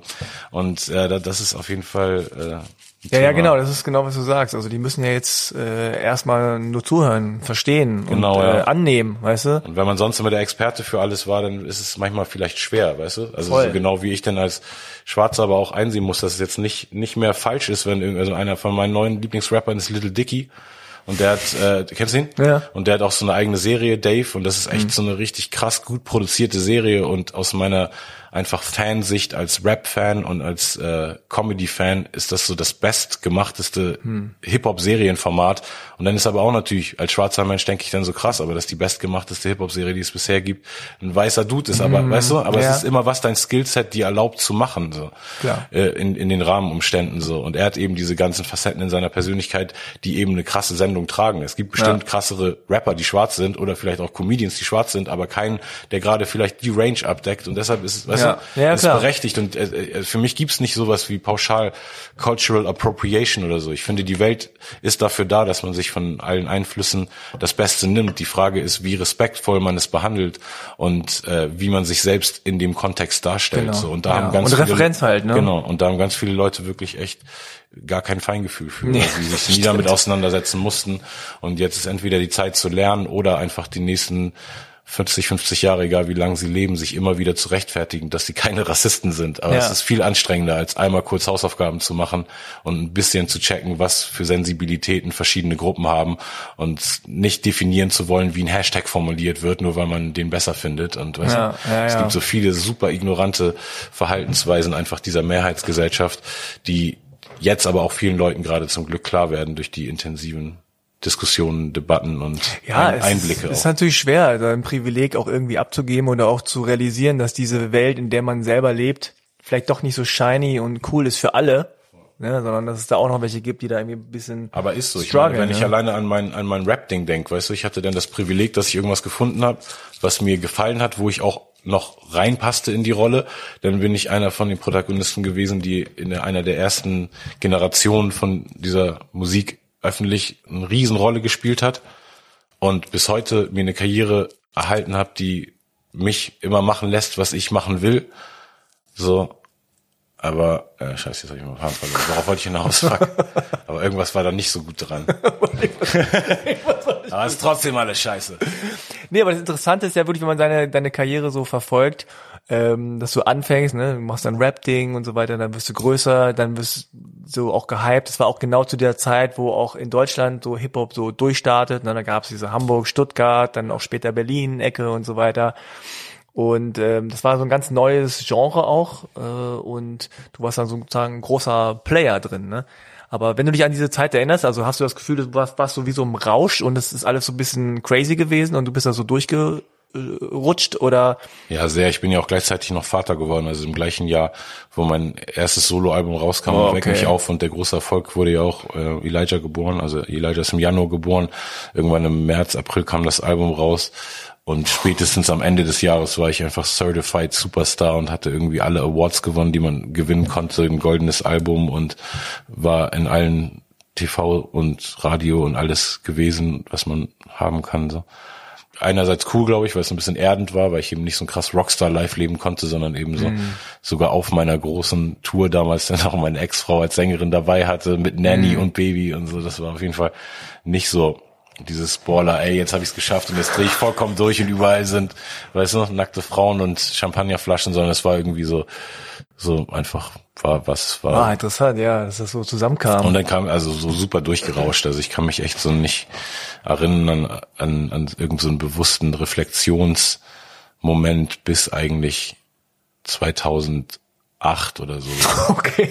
Ja, also es ja. war wirklich so ein so ein Rausch, wo alles immer nur der ein Dinger zum nächsten geführt, ein Album zum nächsten, eine Show zum nächsten, eine Leidenschaft zum nächsten und dann irgendwann also auch mehr Möglichkeiten gehabt, natürlich mehr Geld gibt einem mehr Möglichkeiten, dann probiert man alles aus, weißt du, so auf oh geil, bling bling, da hatte ich dann meine Phase, wo ich so ja, hunderttausende Euros ja, ja. für irgendwie Schmuck ausgegeben habe und dann ein paar Jahre später voll die Steuerschulden hatte so und dann einfach gemerkt habe, so, oh Mann, Alter, so man muss irgendwie, weißt du, so ein bisschen mehr reflektieren, ja. was einem auch Spaß bringt, so, weil jetzt gebe ich immer noch viel Geld aus, aber eben für Sachen, die mir wirklich Spaß bringen und die auch irgendwie einen, einen anderen Wert haben, also, weißt du, nicht mhm. irgendwie irgendwelchen blöden Ghetto-Schmuck, sondern dann eben analoge Synthesizer, die auch, weißt du, sowohl ja, ja. idealistisch als auch ähm, wirklich einen Wert haben und also, ich, wenn ich mich so dran erinnere und ich bin ja so ne, aus der Ferne mitverfolgt, da habe ich immer das Gefühl gehabt, äh, du hast viel ausprobiert und du bist aber auch gleichzeitig immer so deinen Weg gegangen. Ne? Also du hast immer hier geguckt, links geguckt, rechts geguckt, das ausprobiert, das ausprobiert, ja, das war gut, das war nicht gut.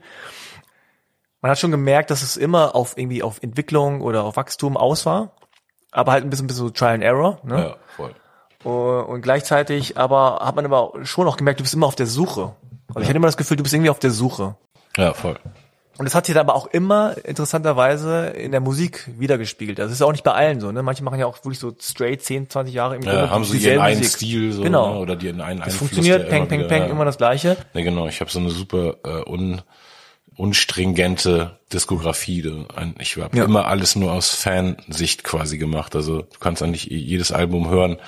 Und wenn du ein bisschen Ahnung von Musik hast, dann einfach direkt nachvollziehen, wer meine Einflüsse zu der Zeit ja, genau. waren. So, also ich habe immer als als Lyricist so und Rapper so mit meinen Flows und Patterns schon irgendwie, glaube ich, einen Anspruch gehabt oder habe viele Songs, die sehr eigen sind und habe weißt du, viele Sachen quasi mhm. erfunden. Aber ich habe mich auch super gerne einfach bedient und einfach Musik gemacht, die ich gerne konsumiere und die dann auf Deutsch übersetzt war mir auch oft schon Originalität genug, weißt du? Wenn ja. irgendein Ami-Rapper, irgendein Style, den den es auf Deutsch noch nicht gibt, so, und dann mache ich eben so einen Song und denk, das das bringt was. Und manchmal ist ein geiler Song geworden, weil ein Song, das liegt ja immer in ganz vielen unterschiedlichen Kriterien, ob ein guter Song ein guter Song wird. Und, aber oftmals, also ich habe auch viele Teile meiner Diskografie, wo ich wirklich dich nie wieder anhören würde oder wenn ja, anhören okay. würde, echt sehr leiden würde, einfach weil ich, weil, weil das, ja. Aber interessanterweise auch, wenn man dann so so durchskippt oder so die Alben so anguckt und sieht, ah, okay, da war gerade die Phase, die Bling Bling Phase, erinnere ich mich auch, ne, auch dann war auch ein bisschen diese baggy Hosen Phase. Sehr baggy. Und ja. aber es ist auch ein bisschen so fast wie so ein Tagebuch, ne, wenn man die Texte liest, die auch zum Teil sehr persönlich sind, aber auch die, die nicht persönlich sind, merkt man, da ist, da ist ein gewisser Einfluss da oder du hast Ja, genau, so, wenn ne? man so zwischen den Zeilen liest, weil ich habe schon irgendwie, war ja als Battle-Rapper quasi bekannt, Genau. als jemand, der jetzt nicht nur Songs über Themen hat, nicht jeder Song ist, okay, der Song ist äh, für Frauenrechte und der Song ist gegen Umweltverschmutzung und der Song ist gegen Rassismus, sondern schon einfach so Songs, die irgendwie eine geile Catchphrase, wie jetzt, Ladies Ja. and Gentlemen, weißt du, am Anfang, aber das waren immer so Sachen, eigentlich ging es um Punchlines und, und Reime und trotzdem ist natürlich super viel Persönlichkeit in dieser Art von Rap drin, weil du genau siehst, was ist die kulturelle Prägung dieser Person, welche Referenzen und welche Re- Genau. Referenzpunkte sucht er sich, was für Vergleiche macht er. Und deshalb glaube ich, wenn man so ein, also wie du ja anscheinend auch so ein schlauer Rap-Zuhörer ist, der Mhm. jetzt nicht nur immer, also der zwischen den Zeilen lesen kann quasi und die Zeilen verstehen kann, so dann, dann erfährt man selbst aus diesen Nicht-Themen-Songs von Rappern super viel. Ich fand es auch interessant, also dann, ähm, dass man, wenn man- sieht, sozusagen Battle Rapper angefangen und auch so ein bisschen so bekannt, ne, und, und auch wirklich verschiedene Styles, ne, also schnell und langsam und was auch immer jetzt so, dass dann aber auch immer so sehr nachdenkliche Songs waren, ne, und auch viele Songs, die dann auch sehr, sehr persönlich waren. Also dann hast du auch viele Songs geschrieben über deine Familienmitglieder, ne, Vater, Ja. Mutter und Oma, so, Sohn. Oma, genau. Äh, und aber auch da sozusagen, ich glaube, du hast bei dein Vater hast du einen Song gehabt, der sehr, ja, Negativ. negativ verbittert war, sozusagen fast ein bisschen, ne? Und dann Und ist er danach ein Jahr später gestorben. wie war das nochmal? Du hast einen Song geschrieben und der war so ein bisschen so, so, ey, warum warst du Mein nie Vater da? kann zur Hölle fahren. Warum, warum ist, sag mir, warum ist Vatertag an Himmelfahrt? Wenn es nach mir ging, könnte mein Vater zur Hölle fahren. Das war eine der Zeilen davon und das habe ich dann inbrünstig ein Jahr lang irgendwie wie so ein Theaterschauspieler auch eher fast auf der Bühne performt, so, weißt du? Also so echt so mit Ja. so, das war schon, glaube ich, krass, wie ich das performt habe. Aber irgendwie habe ich es jetzt auch nicht jedes Mal so mit Schmerz gespürt, sondern dann echt so ein bisschen wie so eine Schauspielerrolle. Aber trotzdem gefühlt ja auch immer diese Energie rausgesandt, weißt du so? Und dann auf einmal irgendwie ein Jahr später war er tot und ich habe dann schon irgendwie, weil ich auch an Energie einfach glaub, weißt du, so dass irgendwie mich auf irgendeine Art mitschuldig gefühlt. Also er hatte irgendeine Leberkrankheit und hin und her, das ist bestimmt nicht meine Schuld, aber Nee. aber ich hatte dann schon das Gefühl, so ich muss es zumindest richtig stellen für mich und dann ist dann ein sehr schöner Song draus geworden, der ist Vater im Himmel, wo ich mich so in drei Strophen so für das Ding davor quasi rechtfertige und entschuldige und ihm dann zumindest für den Rest der Reise alles Gute wünsche und sag so, ey, ich, äh, ja, also quasi so ein Vergeb-Ding, so, ne? Also ich vergeb dir, wenn du mir jetzt auch dafür vergibst, dass Ja. ich dich ein Jahr lang jetzt auf der Bühne gedisst habe. Und vor diesem Diss-Song hattest du ihn dann nicht mehr getroffen, nachdem er mal da war? Also er war dann Nee, da mit ich habe ihn echt ja nur einmal, also Ja. mit 17 getroffen und. Ach, mit 17 hast du noch mal dann, als getroffen? Ich, genau, also als ich das erste Mal im Sudan war. Also dann warst du im Sudan und hast ihn da getroffen? Genau, ja. Und, Und- da war, war ich drei Wochen und habe so echt wurde so in der Familie rumgereicht, war ja auch so ein bisschen der unerfolgreiche Sohn seiner Generation, also der hat auch so zehn Geschwister oder Zehn acht Geschwister? oder neun oder so, irgendwie auf jeden Fall viele. Und die sind alle erfolgreich und jeder hat ein eigenes riesiges Haus und er hat eben das hat die weiße Frau geheiratet, ist nach Deutschland gekommen, hat irgendwie Ehebruch begangen, was auch im Islam jetzt, weißt du, nicht so super glorreich ist, auch als Mann nicht. Und dann ist er zurückgekommen und hat eine neue Familie gegründet, eine neue Frau gefunden, einen Sohn mit dieser Frau gemacht und hat aber im im Haus meiner Oma gewohnt, in so dem Familien-Headquarter sozusagen, wo oben noch so eine eigene kleine Wohnung drin war. Aber deshalb, ich konnte auch nicht bei ihm bleiben, sondern war immer bei allen anderen Onkels und habe gefühlt eigentlich so am wenigsten emotionale Bindung zu ihm so aufgebaut, weil mit allen anderen war alles immer Fun und dann, weißt du, war ihm, was es war. Man versteht sich oder versteht sich nicht oder da, so, aber mit ihm war ja so eine Erwartungshaltung da, was mein Vater, vielleicht ist da jetzt irgendwie eine Person in meinem Leben und der hat irgendwie nichts Schlaues gesagt und nicht irgendwie, weißt du, also, Ihr habt auf Englisch geredet oder? ja. Und dann kamst du wieder und warst so ein bisschen so, ja, okay, das war jetzt so mittelcool. Genau, und da war eben so genau die Zeit, wo dann so viel Rap einfach schon, also auch da erinnere ich mich, dass ich in den Wochen, wo ich da war, schon so geschrieben habe für unser erstes Demo und in 95 war dann ja der erste Auftritt und der erste Auftritt führte dann eben wirklich gleich zwei, drei Wochen später der nächste Auftritt, zwei, drei Wochen später der nächste Auftritt und dann seitdem so bis Covid-19 kam, stand ich einfach, ich weiß nicht, gefühlt jedes Wochenende meines Lebens auf der Bühne oder waren nie so lange Pausen, dass ich mir darüber Gedanken machen musste, weder wo meine Karriere hinführt und gerade in den Jahren dann war dann auch, weil Sudan wahrscheinlich nicht so durchweg positiv verbucht war wegen dieser Enttäuschung mit meinem Vater, hatte ich den auch mm. ewig lang nicht mehr dran ja. gedacht, dahin zu fahren. Welcher Song ist dir so am schwersten gefallen über deine Familienmitglieder? Nee, die Sachen kommen eh nur raus, wenn sie raus wollen. Also ich bin nicht so, ich habe keine To-Do-List, weißt du? Ich aber du hast ja wahrscheinlich, du denkst dir wahrscheinlich so, ich, ich will das gerne in einen Song packen, dieses Gefühl, was ich habe für diese Person. Hm. Und man, man schreibt dann halt was auf und manchmal denkt man so, ah, das klingt aber sehr cheesy oder es ist so ein bisschen ja, nicht genau das, was ich will. Und also es gibt ja vielleicht ein oder zwei. Ja, aber gerade weil ich eben so als Battle Rapper und mm. Style Rapper groß geworden bin, wenn ich diese emotionalen Momente habe, dann mm. kommen die eben, weil, weißt du, kommen die so on point. Gott oder wer auch immer es will, so ne, dann, ah, okay. also dann, das sind alle von diesen Songs sind immer First Drafts, außer zum Beispiel bei Vater im Himmel war die ersten zwei Strophen zuerst da und äh, da habe ich dann die dritte Strophe später nochmal als Nachtrag geschrieben hm. und äh, produktionstechnisch teilweise viel Zeit in diese Sachen investiert, weil da dann der cheesy Faktor, ja, ja, so, ne, wenn du sowas dann zu, zu poppig machst, so, ja. so, dann ist es eben ekelhaft so und da hab ich, oder überhaupt so, also selbst so dieser Vater am Himmel, da deutet sich der Hook ja immer nur an und dann ist abgebrochen hm, nach einer. Zeile und da habe ich ja ganz also sehr bewusst darauf geachtet, dass Leute einfach bei dieser Story bleiben und das jetzt nicht so, und jetzt kommt der riesengroße genau. Stadion-Hook, den alle mitsingen sollen, sondern nee, hört mal meine Story und es gibt dann am Ende auch noch einen Hook, den ihr mitsingen könnt, vielleicht einmal, wenn ihr Bock habt, aber sonst könnt ihr auch da schon also, ah, krass. darüber nachdenken, was ich vorher gesagt habe. Du hast ja dann einen, einen Sohn, der nicht bei dir gelebt hat? Oder hat er? Ja, der war bis neun in Deutschland ja. und seitdem ist er eben also eindeutig nicht mehr bei mir und hm. bis neun war es so, also ich glaube bis vier oder habe ich mit seiner Mutter und ihm zusammengelebt und dann habe ich aber in Hamburg gelebt und trotzdem immer, wenn ich da war oder die Hälfte der Woche ihn gehabt. So. Und dann ab da war es dann natürlich immer nur noch auf die Besuche beschränkt. Aber die ersten Jahre war ich auch super viel in Portland. Echt, ich war öfter in Portland, als ich gewesen sein will eigentlich. Also ja. auf den Ort bezogen, nicht auf meinen Obwohl Sohn. Portland ja eine coole Stadt ist, habe ich so gehört. Ja, nicht, nicht, also nicht für Schwarze. Einfach, Ernsthaft? Okay. Ja, das ist so, sagen Leute, die, die weiß sind, das ist okay. eine coole Stadt. Nee, das ist, ist eine coole Stadt, weißt du, ja, kann man okay. hiken gehen, so, aber da, als Schwarzer kann man da nichts machen, denn oh, irgendwann nach okay. zwei Wochen oder drei Wochen, wo ich da war, habe ich überhaupt erst erkannt, so, okay, wo sind hier schwarze Leute? Nichts ist hier schwarz und, und dann bin ich irgendwann mit der Tram über die Brücke gefahren und dann auf der anderen Seite vom Fluss, ja, da waren, die da waren dann die Schwarzen, ja. Ah, krass. Und ähm, ja, wie, wie bist du damit klargekommen, dass du sozusagen jetzt auch räumlich sehr weit, sehr stark getrennt warst von deinem von deinem Sohn und jetzt ja auch irgendwie, auch wenn es vielleicht nicht ne, dein in Anführungszeichen Schuld ist, aber sozusagen auch ein Vater bist, ja, der voll. nicht da ist. Nee, total. Ich habe ja. da sehr drunter gelitten und habe echt extreme, äh, also bin eh extrem anfällig für Schuldgefühle. Mhm. Also hat, hat krass an mir genagt, also tut's bis jetzt und und jetzt aber gerade im letzten Jahr auch unsere Beziehung richtig krass geworden. Deshalb, ich habe nicht mehr so viel Zukunftsangst, wie ich früher hatte. Also ich hatte wirklich mhm. früher echt Angst jeden Tag, dass ich irgendwann für meinen Sohn vielleicht nur aufgrund der Darstellung seiner Mutter ihm gegenüber so dastehe, wie mein Vater, weißt du, mhm. bei mir einfach ja. emotional verbucht war. Und das habe ich jetzt nicht mehr, ähm, aber diese Narben sind auf jeden Fall immer da, weißt du, so wenn man, also und eh so viel Zeit aktiv im Leben von deinem Sohn oder Kind verpasst zu haben weißt, ja. äh, und so viel Schlüsselmomente nicht da gewesen zu sein, so ist schon auf jeden Fall schade.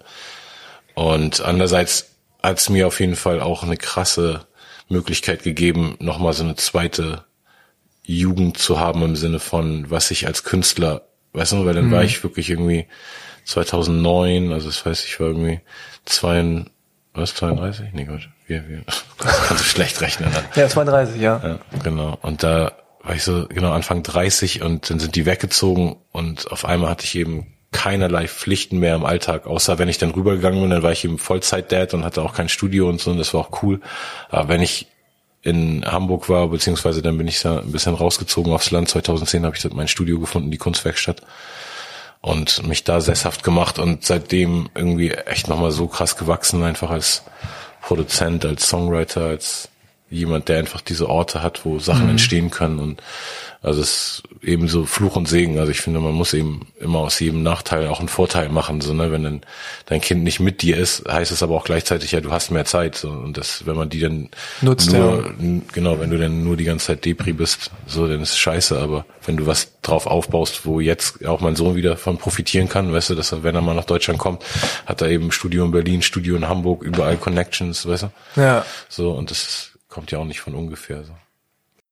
Ja, und Ich meine, du hast ja auch äh, zum Glück da einen Beruf gewählt oder eine Passion, ähm, wo du sozusagen deine Emotionen alle reinpacken kannst und ausdrücken kannst. Ne? Also du bist jetzt kein, sagen wir mal, irgendwie Banker oder hast jetzt irgendwie einen Job, wo du sagst, du kannst das, das nicht da reinpacken, kreativ sozusagen verarbeiten. Ne? Und war denn schon immer, stand denn schon immer im Raum, dass er auch in die Musik geht, dass er auch dieses Hip-Hop-Ding so mag und äh, oder wie, wie kam das zustande? Also schon früh angefangen zu fördern, so mit sechs irgendwie äh, Schlagzeug und Klavierunterricht angefangen. Und dann, als er dann mit äh, neun in die Schule in Amerika kam, musste jeder Schüler in dieser German American School war die ersten Jahre in Portland, da hat er dann Gitarre gelernt, also da musste jeder mhm. Schüler so eine kleine Akustikgitarre haben. Und er hat das dann so als sein Hauptinstrument, also ist echt ein extrem virtuoser Gitarrist, aber spielt eben auch Schlagzeug, Bass, äh, Keyboard okay, nice. und äh, kann singen, kann rappen und ist aber, also ist auch echt beides gut, singen und rappen, aber ich finde, er ist prädestiniert als Sänger so ein bisschen so beim Rappen. Hm. Er schimpft eben auch nicht. So, er hat noch nie geschimpft in seinem Leben. Echt? So, er benutzt keine Schimpfworte so und hat, also auch nicht, weil wir es ihm hm. verboten haben, sondern weil es einfach für sich so äh, nicht gemacht hat. So, der zensiert sich auch selber beim Rappen, wenn er einen Eminem-Text mitrappt, dann spricht er die Schimpfworte nicht aus und. Weil, sein, weißt du warum? Also äh, er sagt, er sagt einfach, diese Worte haben Power und wenn wenn man sie die ganze Zeit einfach nur so loose mm. rumwirft, so dann, mm. dann so, also total richtig, aber ich bin eben, ich liebe Schimpfworte einfach. Also nicht jetzt pauschal die ganze Zeit. So, ich habe jetzt, glaube ich, noch keins benutzt im Gespräch, aber als Stilmittel im Rap finde ich es oft schon echt wichtig. Und äh, er ist als Sänger eben super krass und super deep und hat echt so eine Seele, die viel zu alt ist für seinen, weißt du, ja, Körper ja, ja, sozusagen klar, und sagt so Sachen, die er nicht gar nicht verstanden haben kann bisher. Und als Rapper ist er eben technisch übertrieben krass, aber er weiß noch nicht so richtig, weißt du, womit, also mm. hat mhm. noch nicht so eine Attitude als Rapper so richtig. Mm, ja, so. okay. Außer wenn es jetzt um so, so ein Black Lives Matter Thema oder sowas, da hat er jetzt einen geilen Song zugemacht, aber ansonsten finde ich eigentlich, er ist ein krasser Sänger und Produzent. Also du findest es auch gut, dass er so in diese Musik ja, er studiert Psychologie und Soziologie. Okay. So, deshalb, also wow, der, der ist am der, Start. Der, der, der hat alle, alle Türen offen, so der ist krass sportlich, so hat auch sich sehr im letzten Highschool-Jahr sehr für so ähm, Physiotherapie oder so diese ganzen Körpersachen ja, ja, genau. interessiert und hat das, glaube ich, auch mal in Erwägung gezogen, da sich ein bisschen reinzufuchsen. Sport auch halt. Genau, weil er selber super sportlich ist, ohne es viel zu machen, aber der hat einfach irgendwie diese ätzenden African American perfekten Gene, so nicht so viel von meinen abbekommen zum Glück und hat einfach so alles es besteht nur aus Muskeln bei ihm und ohne dass er jetzt pumpt oder irgendwas okay. nimmt, also weißt du, der vorgekommen gesegnet mit okay. eigenen Talenten, die ich und seine Mutter leider nicht hatten oder teilweise hatten, aber er hat eben echt so alles abbekommen, also der kann alles werden, wenn er will. Ihr standet auch zusammen auf der Bühne, ne? Ja, gerade neulich bei meinem Geburtstag, so ja. im Dezember, äh, haben wir den äh, der Superheld das erste Mal zusammen gespielt. Das war auf jeden Fall crazy. Er hat äh, ein bisschen Gitarre gespielt und Gebeatbox noch. Superheld ist der Song, den du über ihn geschrieben hast. Genau, ja. Und äh, er hat jetzt einfach mitgejammt. Ja, voll. Das ist nice. Das ist echt krass. Ich meine, schon crazy, ne, dass du jetzt einen Sohn hast, der halt wirklich jetzt schon erwachsen ist und ähm, gleichzeitig wächst er aber halt in einem ganz anderen Kosmos auf. Ne, also gerade die Black Lives Matter hat uns ja wieder gezeigt, USA ist dann nochmal ein ganz anderes Pflaster. Hast du ihn so äh, irgendwie vorbereitet, so irgendwann und gesagt, Junge, ich muss dir was erzählen, also die Welt da draußen ist so und so und so.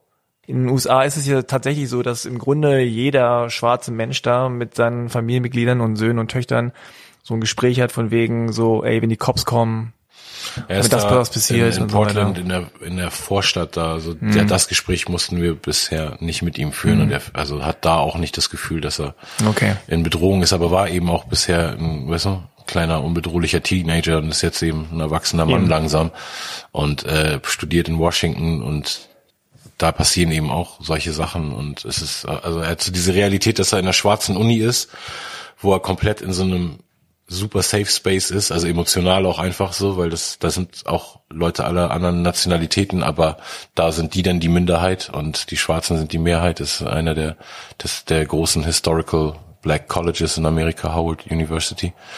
Und hat da eben so ein Paradies auf Erden sozusagen mhm. für ein paar Jahre jetzt als Schwarzer, wo wirklich sein Selbstwertgefühl extrem gefüttert werden kann. Also wirklich wie, weißt du, so eine Blume, die man einfach echt die ganze Zeit dann nur mit positiven Vibes gießt und positiv auf die einredet. Da kommen echt Kids und junge Menschen äh, raus, die unglaublich sind. Und äh, ich war bei der Einschulung da und alleine sowas zu sehen, da hat dann die Präsidentensprecherin, Valedictorian heißt das, glaube mhm. ich, da so eine Rede gehalten, die kam erstmal raus, sieht krass aus, als Beyoncé und Rihanna zusammen äh, und fängt dann an zu reden und redet krasser als Barack Obama. Naja, Und, genau. und äh, hält eine Rede, die jedem ans Herz geht, die jeden inkludiert. Weißt du, weil Leute ja auch hier immer denken, sobald die hören, oh, pro Black, Black Lives Matter, jetzt hassen die alle Weißen, die wollen, das ist so krass inklusiv, du kannst dir nicht vorstellen. Also hinter uns saß ein weißes, schwules äh, Paar, zwei Männer, die äh, ihr Kind dahin geschickt haben. Keiner hat die komisch angeguckt. In dieser Rede wurden alle, also fast schon überbetont, weißt du, wie auch alles cool ist, äh, behindert, LGBTQ, was auch immer für ein Buchstaben du ranhängst, alles ist cool hier.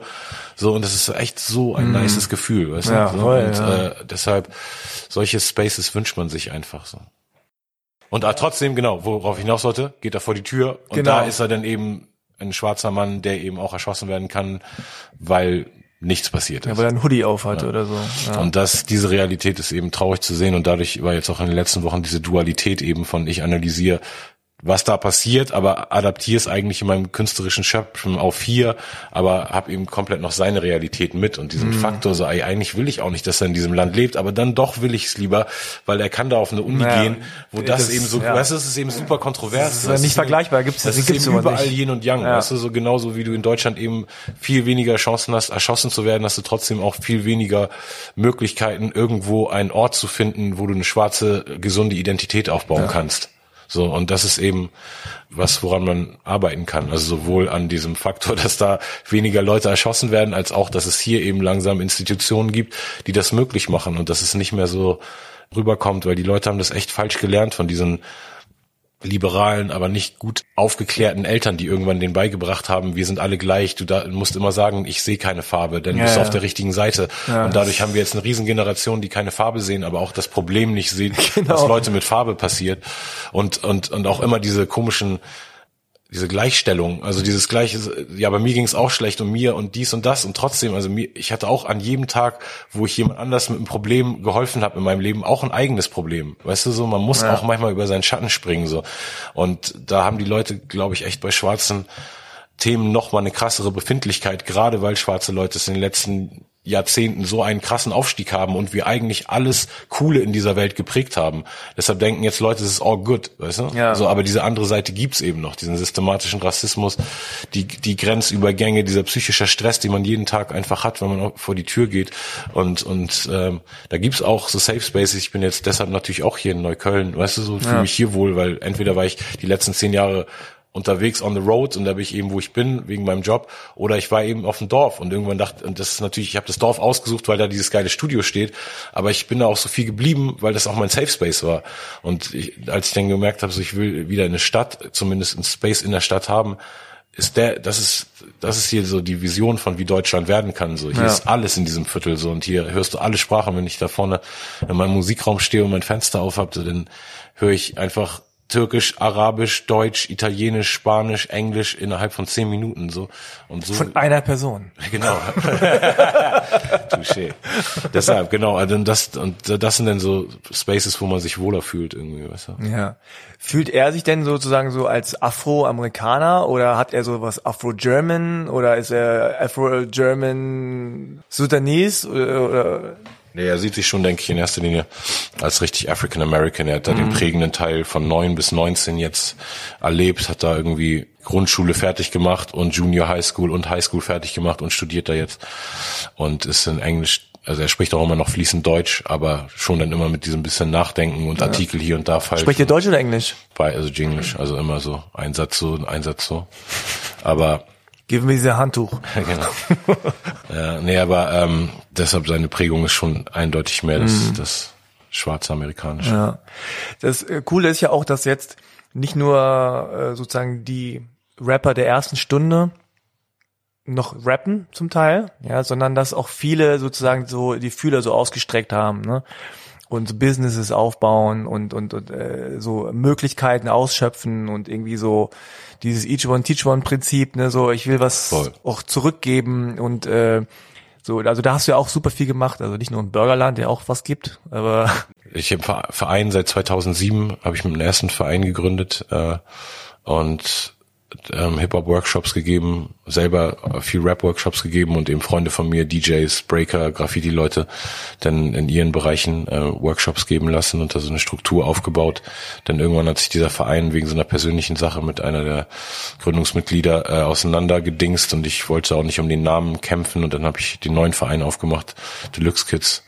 Und äh, da genau sind auch echt jährlich, also eh so fortlaufende Projekte, die es in Hamburg gibt, außer jetzt auch gerade zu Covid-Zeiten. Und dann immer so ab und zu spezielle Projekte, wo wir echt ein Jahr lang irgendwie mit ein paar Kids auf ein äh, Theaterstück hinarbeiten oder so. Und da wird sich in nächster Zeit auch wieder strukturell so ein paar neue Sachen ergeben für den Verein.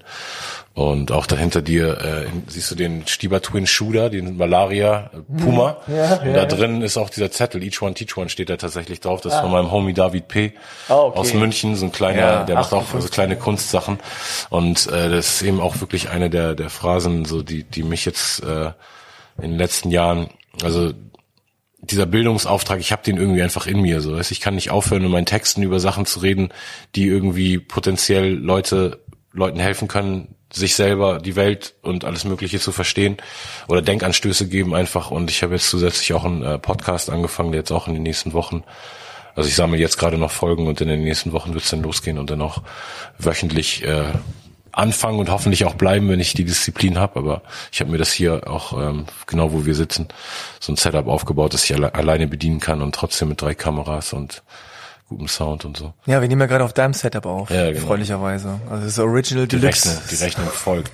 okay, das wird nicht billig. Ja, nee, ja. Äh, genau deshalb. Also ich habe sehr viel ähm, Lust, irgendwie Plattform zu schaffen für für Denkanstöße und für schlaue Leute zum Reden. Also sowohl meinen eigenen Podcast und ich denke auch gerade darüber nach, wie man so eine übergreifende Plattform oder so einen Sender vielleicht aufbauen kann, weil viele Sachen gerade jetzt in dieser Podcast-Ära sich entwickeln, wo einfach coole Formate da sind, die eben nicht formatgerecht sind fürs Fernsehen, aber eben formatgerecht für einen coolen Hip-Hop-Sender, weil dann schaltest du einfach ein und weißt irgendwie, Freitagabend ist Sammy eine Stunde am Quatschen, an einem anderen Tag hat ein anderer Rapper seinen Podcast, an einem anderen Tag ist irgendwie, oder zu einer anderen Uhrzeit ist ein DJ im Livestream und ich kenne eben überall Leute und aus allen Genres und Stilrichtungen und ich habe eigentlich Lust irgendwie zu versuchen, mal eine niveauvolle äh, Hip-Hop-Plattform aufzubauen in Deutschland medienmäßig. Ja, cool also die, weil ich meine, ich will nicht den anderen vorwerfen, dass sie nicht niveauvoll sind, aber ich habe das Gefühl, eben der Fokus bei dem, was gerade auf deutsche Medienplattformen gucken, ist auf jeden Fall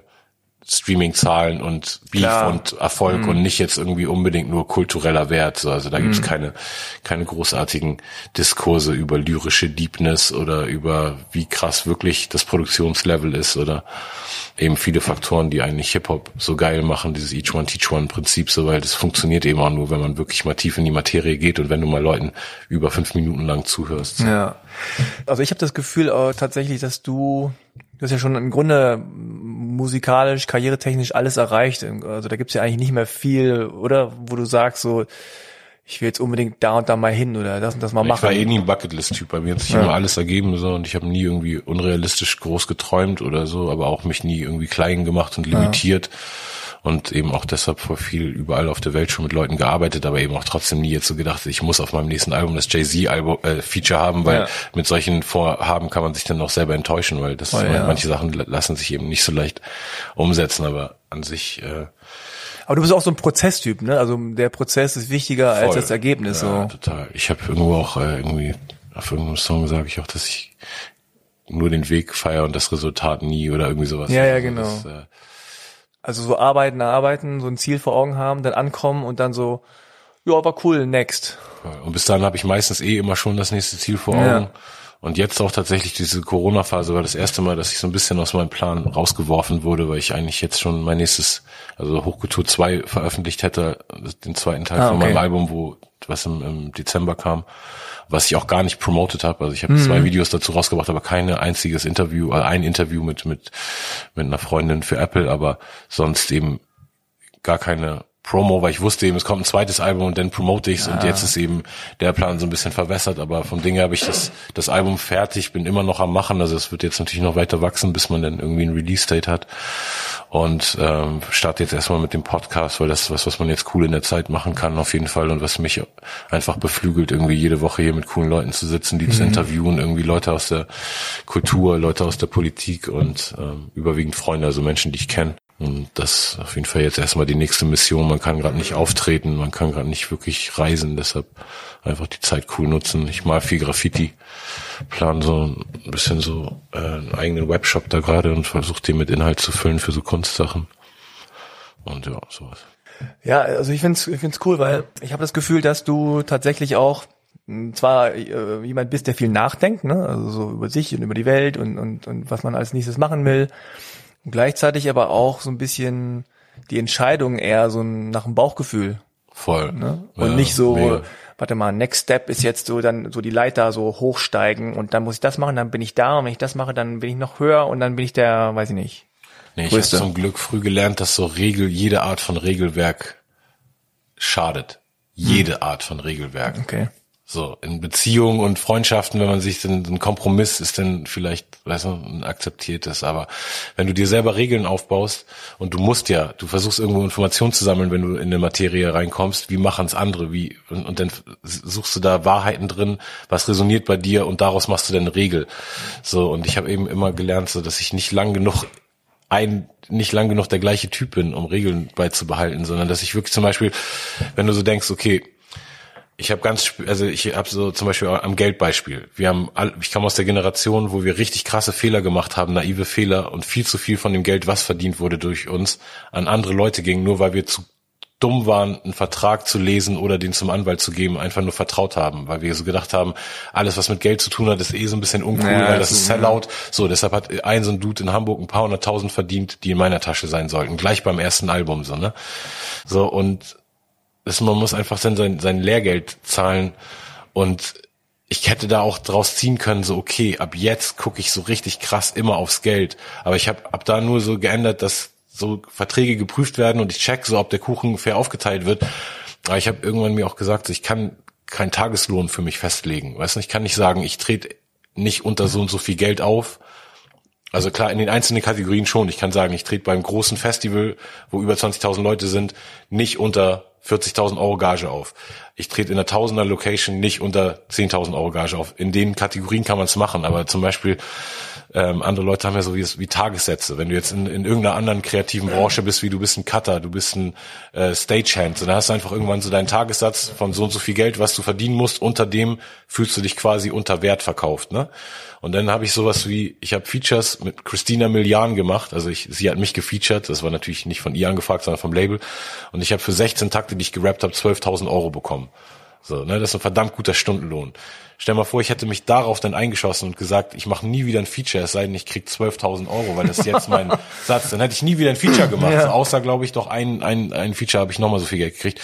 Aber ich habe eben den größten Großteil meiner Features umsonst gemacht, was einfach Artists sind, die ich fördern will oder die ich auf irgendeinem Song featuren will. Und dann macht es auch keinen Sinn, wenn ich jetzt dir 1000 Euro überweise und nächste mhm. Woche willst du mich featuren und dann überweise ich dir 1000 zurück oder weißt du, also das macht, deshalb haben wir eben ganz viel Favor for Favor in unserer Szene so und ich habe einfach gemerkt, so jede Art von, von Regel, die du lernst, ein Manager muss immer 20 Prozent kriegen. Nein, stimmt nicht. Wenn du so ein Typ bist, der so selbstverwaltet ist, dass du nur so wenig abgeben musst, dass nur fünf Prozent wert ist, dann ist es so okay, wenn du deinem Manager nur fünf Prozent zahlst. Es gibt kein fair oder unfair, es gibt immer nur, weißt du, die realistische Betrachtung der Lage. So. Es gibt keinen Vertrag, wo du mir jetzt sagen könntest, okay, wenn, wenn jetzt der, der Split zwischen Label und Artist 50-50 ist, ist das fair oder unfair? Kann ich dir nicht sagen, weil ich weiß nicht, ja. wie die Grundvoraussetzungen sind. Ich weiß nicht, wie groß die Plattform ist, die das Label dir gibt. Hm damit du, weißt du, vielleicht 100.000 verkaufen kannst. Wenn du alleine 10 Platten verkaufen kannst und 100 Prozent davon hast, bringt's dir nicht so viel wie 50 Prozent abgeben, wenn du eine Million verkaufen kannst. Weißt du, und das ist, am Ende ist eben alles immer nur Logik und viele Leute suchen ganz früh Regeln, also auch gerade junge Musiker, mit denen ich rede und auch ab und zu bin ich so in Musikhochschulen oder bei so Kursen halt mal irgendwie so reden oder weißt du, so labern Und so die voll. Rezepte halt, ne? Und genau, und alle wollen immer so Regeln finden und fragen dann immer so, und wie ist das und dies und eigentlich sag ich so, ey, check einfach, wie es für dich am geilsten ist. So, was bist du für ein Typ? Was willst du für einen Alltag haben? So, willst du, dass, dass du irgendeinen Job führst, wo, wo du der Boss bist, dann musst du auch darauf klarkommen, dass du vielleicht mal ein paar Monate nicht weißt, wie du deine Rechnung zahlst. Willst du ein Angestelltenverhältnis äh, haben, was total sicher ist, so dann musst du darauf klarkommen, dass wahrscheinlich ab und zu du Sachen machen musst, die du nicht willst und nicht selbstverwaltet und selbstregiert lebst. Und also ist alles eigentlich so logisch, aber Leute, weißt du, steigern sich auch so in so, Naja, je mehr wir reden können über alles und je mehr wir uns austauschen, desto, glaube ich, weiter entfernen wir uns teilweise vom Kern dieser, der eigentlichen Sachen immer, weißt du, Selbstverwirklichung liegt immer einfach nur an einem selbst, weißt du, und man macht so viele äh, Excuses, so. Ja, ich meine, du brauchst ja erstmal, musst du wissen, wer du bist und was du Genau, willst. voll. Ja, und du brauchst halt sehr viel Selbstbewusstsein, um das, äh, was du wirklich willst, zu erkennen überhaupt. Total. In diesem ganzen Wust an Informationen, erstmal überhaupt rauszukriegen, okay, das ist, was ich will. Und ich mache das jetzt, auch wenn jetzt tausend andere sagen, "Hä, nein, du machst nicht, blablabla." so, ich mache das einfach. Und auch ein bisschen so mit dem Flow gehen. Ne? Ich glaube, deswegen bist du auch so ein guter Freestyler, glaube ich, weil du sagst so, hey, diese Situation, dass ich irgendwo stehe und tausende von Leuten mir zugucken, ich weiß nicht, was ich jetzt rappen werde, aber ich bin so selbstbewusst, dass ich weiß, da kommt schon irgendwas. Wird wenn ich schon fehle, schiefgehen, ja, wenn ich, dann, dann fehle ich halt. Beim nächsten Mal bin ich wieder da. Ja, das Gute beim Freestylen ist, wenn man eine vernünftige Persönlichkeit hat, man kann nicht failen, weil eigentlich ist gerade bei, bei mir, ich, ich kann so gut freestylen teilweise, dass die Leute nicht checken, dass Freestyle ist und ich krieg gar keinen Szenenapplaus, weil Leute einfach denken, das ist ein Text. und eigentlich ab dem Moment, wo ich verkack und dann in der nächsten Zeile erwähnen, so, ah, jetzt habe ich verkackt und da checken Leute, oh, das ist Freestyle und dann fangen sie ja. an zu klatschen. Also ich bin teilweise zu gut, um zu freestylen und ich habe echt keine Angst zu verkacken auf der Bühne und das ist echt ein krasses, krasse Blessing. Also ich habe schon Angst, dass ich das, was ich mir vorgenommen habe, verkack im Sinne von, ich will jetzt nicht freestylen im Song, ich will einfach den Text, ich Ja. ihn geschrieben Ja, habe, ja, rappen. Aber wenn ich irgendwo dann einen Haker hab, so dann kann ich eben den Rest von der Strophe freestylen. so. Aber das Lustige ist ja, dass das äh, wirklich als Lebensmetapher gilt, weil die Total. größte oder der, der größte Fehler beim Freestylen ist ja Angst zu haben. Ne, Weil wenn das einmal, wenn einmal im Kopf ist, oh shit, dann ist der Flow auch weg. Genau, ja, voll. Also- so, sobald du nachdenkst eigentlich, also sobald du zu Und deswegen ist dieses der nicht so, perfekte Zustand ist echt so, wenn wenn du das passiert mir nur ab und zu, dann ist man irgendwie so gefühlt einen Takt voraus dem Leben. ah, hm, Das heißt, ich, ich, also ich hatte echt so einen Moment, das war auch interessant, weil da habe ich äh, den ganzen Tag äh, für eine Produktion, die ich gemacht habe, im Tourbus vor dem Gig Projekte beschriftet, alle einzelnen Spuren und rausgebounced und so quasi Büroarbeit gemacht, was ich nicht Ja. so wirklich gerne mache, aber was an dem Tag irgendwie sein musste, weil Sachen in Mix mussten. Und dann bin ich auf die Bühne gegangen, also war ich den ganzen Tag so vor meinem Computer irgendwie am Sortieren und Aufräumen quasi und habe dann die Show gestartet und es war eine super schöne Kulisse und alles war gut, so Open Air, perfektes Wetter und eine geile Crowd und geile Szenerie auch von der Bühne, wenn man so, weißt du, und wir sahen geil aus. Ich wusste, die Bühne sieht geil aus, aber die Crowd sah auch geil aus und auf so einem Marktplatz irgendwie, weißt du, und so halt, das war alles perfekt und ich war so sortiert im Kopf, dadurch, dass ich den ganzen Tag irgendwie, ich habe zwar auch gekifft, wie ich sonst mache, aber irgendwie habe ich die ganze Zeit so sortierte Arbeit im Kopf gemacht, was ich sonst nicht immer mache, weißt du? Sonst chill ich Ja, ja, und, genau. weißt du, rede Scheiße mit meinen Jungs oder höre einfach Musik oder gucke eine Netflix-Serie oder irgendwas. Und da, ich war so krass sortiert im Kopf, dass ich wirklich dann äh, das war auf jeden Fall einer der besten Freestyles, die ich letztes Jahr gemacht habe. Und der, die ganze Show war krass. Ich habe keinen einzigen Fehler irgendwo gemacht, war immer der Zeit irgendwie voraus, habe die krassen Ansagen gemacht, hatte auch noch so derbe Körpergefühl, dass ich mich noch viel äh, besser auf Moves konzentrieren konnte, als ich sonst kann. So. Und der Freestyle war so gut, also da habe ich es wirklich in, gemerkt, so oft krass, ich bin wirklich voraus. Ich kann so wie Matrix-mäßig, weißt du? Ich kann Ja, ja. richtig lange nachdenken, wie die nächste Zeile wird, obwohl ja der Beat Ah, ja, 85 genau. BPM bleibt, weißt du? Aber wenn man irgendwie, ich weiß nicht, du wie ich da halt- hinkomme, genau zu dem Zustand, also anscheinend muss ich... Büroarbeit halt. Ja, ich glaube Das auch, ist das Ding, ist, ey. ist scheiße. Aber ich glaube eben echt, also was man mit Meditation wahrscheinlich auch sehr gut erreichen kann. Ich versuche, äh, da bin ich noch nicht so richtig hingekommen, aber Atemtechnik-Sachen mache ich jetzt so ein bisschen, so was so in, schon dahin führt, so, weil du konzentrierst dich einfach nur auf den Atem. Also eigentlich ist es Meditieren, aber es heißt eben nicht meditieren, weil meditieren immer so dir, weißt du, mir selber immer diese ja. Illusion gibt, so, scheiße, ich muss jetzt an nichts denken und das ist so ja. schwer, weißt du, wenn du die ganze Zeit an irgendeinen Scheiß denkst. Es ist ja wie im Grunde im Sport gibt das auch. Ne? Es gibt ja im Sport wirklich diesen Flow-Moment, wo du das Gefühl hast, das Spiel ist, ist langsam. Also du Ja, siehst genau. das Spiel Ja, halt so, also beim Basketball zum Beispiel ist es so, wenn du im Flow bist, dann hast du das Gefühl, du bist immer ein, zwei Schritte voraus. Du siehst alles, was gleich passieren wird. Das ist, kann man irgendwie nicht anders beschreiben. Genau, ich auch, als ich diese jo Jordan-Doku jetzt Neues gesehen habe, war Ja. das echt so, weil ich kenne auch viele von den Szenen, wie du bestimmt, ne, so aus unserer Kindheit, Mhm. ja. so auf VHS-Kassetten neben aufgenommen und tausendmal ab- angeguckt, aber lange nicht mehr gesehen. Und da war ich auch so, als ich es nochmal jetzt analysiert habe, so auf krass, der war immer seiner Zeit voraus. So, der war einfach so zen in seinem Kopf, dass trotz seinem komischen weil eigentlich denkt man, er ist nur von Wut und irgendwie, weißt du, so von, Ja, ja. von äh, Willen zu gewinnen getrieben und irgendwie auch so fast so ein bisschen negativ kommt's ja rüber, aber eigentlich ist er, ist er eben wirklich der krasseste Zen-Buddhist auf dem Feld, ne, so der, der ist komplett, Ja, das ist wirklich, ich Gechillt. glaube, dieser, die- das ist ja das, was wir im Grunde alle, äh, stre äh, wonach wir alle streben, ne? Dieser Moment, wo wir einfach so voll bei uns sind und voll so im, im Moment sind und einfach nur sagen, hey, das Wetter ist schön, die Crowd ist schön, ich bin schön, ist alles nice und man, man hat keine Angst, man ist einfach so, man genießt genau diesen Moment Genau, gerade. ja. Ne? Das Und ist das war anscheinend da diese durch die Büroarbeit. genau, und echt so alle Rahmenumstände gepasst auf jeden Fall. Also das ist beim Freestylen schon echt so. Ich kann immer freestylen, aber ich kann nicht immer gut freestylen. Ja, Das und- ist echt so oft, das ist einfach dann so Standardphrasengedresche und ich bin mir leider zu ein meinem hoher Anspruch, ne? Ja. Genau, ich, ich, also ich könnte immer viel besser sein, quasi, wenn ich nicht den Anspruch an mich selbst hätte, dass ich nicht den Reim, den ich schon tausendmal beim Freestyle benutzt ja. habe jetzt, und dann versuche ich einen neuen zu finden und dann verkacke ich aber irgendwie die Zeile oder, weißt du? Ja.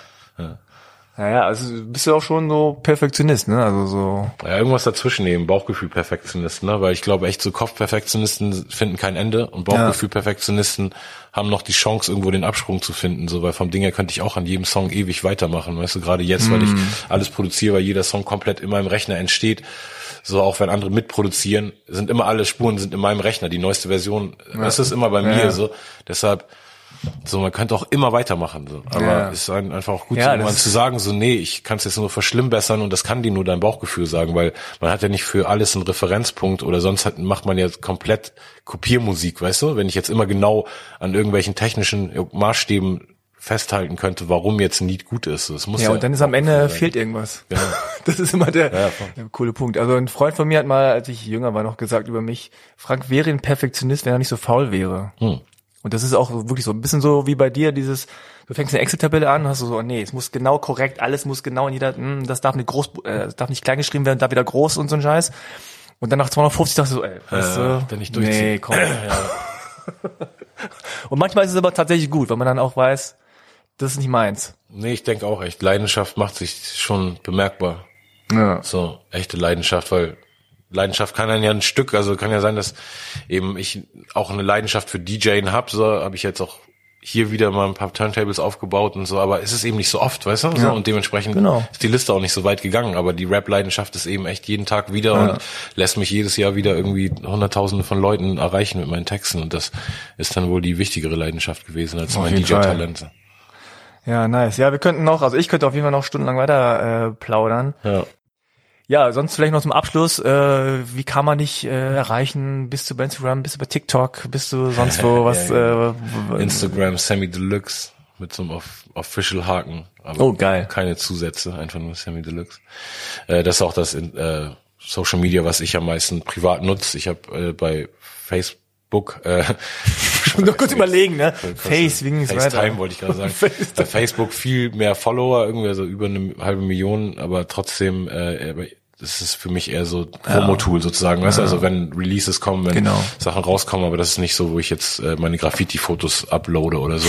Und ich glaube, bei Instagram kriegt man am meisten so den Eindruck, worauf ich als Mensch eben flash und Ja. so. aber ich mache da, also ich bin nicht jetzt so überexposed, versuche da so das Gewicht zu halten, dass man schon irgendwie einen wertigen Output hat, aber eben auch nicht jetzt so, ge Auch nicht so gezwungen ist, ne? jeden Tag was zu machen, Jeden Tag, was zu sagen 12 hab. Uhr 30. Aber ich habe zum Beispiel eine Ansage gemacht zu diesem äh, Black Lives Matter Thema, gerade also eigentlich zu diesem All Lives Matter Thema, weil Mhm. Ja. mich das so genervt hat, dass die ganzen Voll. Leute so ihre dämlichen, relativierenden Gutmensch Was ist denn mit uns? Und dann habe ich so ein neun Minuten Statement gemacht, was ich echt alleine auf meinem Instagram wurde es 640.000 Mal bis heute geguckt so. Mm. Okay. Und meine normale Quote für so einen Post ist irgendwie 40.000. Weißt du, ist ein Ja. guter Post oder so. Und das ist eben schon krass zu sehen, denn das schon Interesse gibt irgendwie an diesen Themen und wenn man was zu sagen hat und das wirklich von Herzen kommt, weil Genau. ich habe mir ja noch Zeit genommen, ich habe nicht einfach nur gedacht, weil ich eine Meinung habe, nehme ich mir jetzt ein Phone und laber einmal runter, sondern ich habe dann fünf Stunden immer wieder Statements aufgenommen und immer wieder Ah, geguckt, okay. so, okay, was war da gut, was war da gut und es sieht jetzt so aus, so ein bisschen, als wäre es gefreestylt, aber ich habe es Ja, schon voll. so ernst genommen, wie ich eine Strophe ernst nehme und dann habe ich eben auch kurz mal insgesamt mit so oft wie es geteilt wurde und noch auf Facebook und dann hat sogar noch jemand auf YouTube hochgeladen, einfach mal safe eine Million Leute erreicht mit irgendwas, weißt du, was mir wichtig war zu sagen zu einem politisch oder sozial ähm, aktuellen Thema. Und das ist eben krass, ne? So, dass, dass man dieses, dieses Sprachrohr hat, das von zu Hause zu machen, ohne dass ich, ähm, und im gleichen Atemzug habe ich eben tausend blöde Interviewabfragen, Anfragen von Zeitungen abgesagt, die jetzt über dieses Thema reden wollen Genau. und mich, weißt du, sonst Und dann gleich die, die, die falsche Frage stellen. ja, und mir einfach sonst auch keine Plattform geben, weißt du so, und auch Ja. Radiosender, die mich nie spielen und jetzt aber, weil ich schwarz bin, darf ich jetzt auf einmal was dazu sagen oder was, so, I don't, I don't play that. Ja.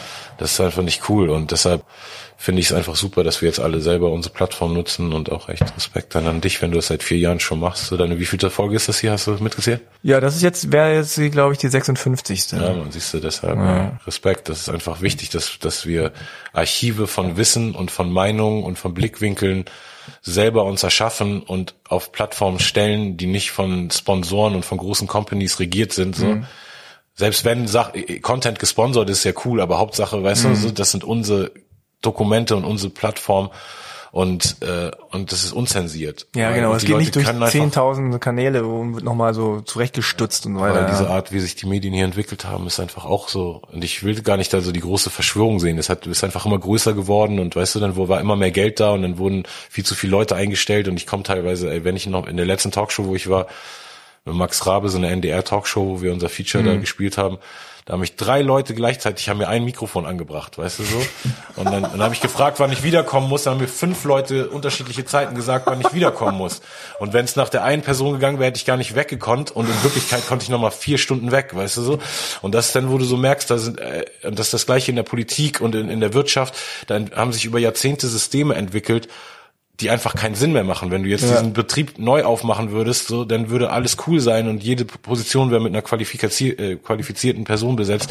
Aber da hast du eben so Sachen teilweise noch mit beamteten Leuten, die eh ihren Job nicht verlieren können, egal wie scheiße sie ihn machen. Der Tonmann, der da seit 40 Jahren, weißt du? Ja. Und, also, und solche Sachen machen mich einfach wahnsinnig, weil ich wirklich so viel jetzt schon mit großen Companies gearbeitet habe, mit großen Agenturen, mit großen Sendern und immer wenn es qualitativ hochwertig war, der Teil war von mir und meinem Team, Mhm. weißt du? Ich kann alles ohne die machen, aber die können ohne mich nichts. Also, weißt du, nichts, Ja. nichts hochwertiges, qualitativ, künstlerisch, inhaltlich, menschlich hochwertiges so und dementsprechend so fühle ich mich da, also fühle ich un, dass wir so alle, die selber sich jetzt dieser neuen Medien bedienen, auch mega privilegiert sind, weil die, das hätten wir einfach vor zehn Jahren und vor Nee, 15 Jahren nicht gehabt, die, die technischen Möglichkeiten.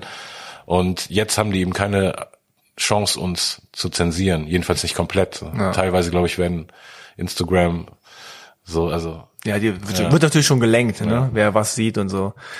Ja. Aber nee, das ist echt so, muss man nutzen, die, die Privilegien der Zeit. So. Und ich hoffe, dass viel mehr Leute einfach so in ihren Bekanntenkreisen, Freundeskreisen einfach auch diese Chance oder einfach für ihre Themenbereiche, weißt Ja. du, wenn du Modelleisenbauer in Bielefeld bist, weißt du, deinen Podcast startest, ich finde es Genau. einfach geil, dass jedes Interessenfeld ist mit irgendeiner Instagram-Seite, mit irgendeinem Podcast abgedeckt so und äh, und wir dürfen selber mal wieder reden und nicht irgendwie in drei Sekunden immer abgeschnitten werden und mit irgendeiner Werbung unterbrochen werden. Ja, ist auf jeden Fall eine spannende Zeit, was das angeht.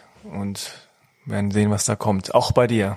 Ja, man, definitiv. Alles klar. Also dann vielen, vielen Dank, dass du hier dir die Zeit genommen hast. Äh, wir in deiner, was ist das hier, Wohnküche? Das mal, Kann ja, man sagen, genau. ne? Ja, Wohnküche slash Atelier. Atelier irgendwie abhängen. Galerie. Und hier auf deinem, ich musste noch nicht mal was aufbauen. So, es ist so ein Service hier. Nee, man, safe. Ich hab Airdrop dir das jetzt rüber hier unsere Spuren und dann Ja, ist alles nice. gut. Cool, alles Ja, klar. Mann, ey, danke für die Einladung. vielen, vielen Dank. Ja, danke, dass Und ich danke hier für meine konnte. Gastfreundschaft. Bitte für meine Gastfreundschaft.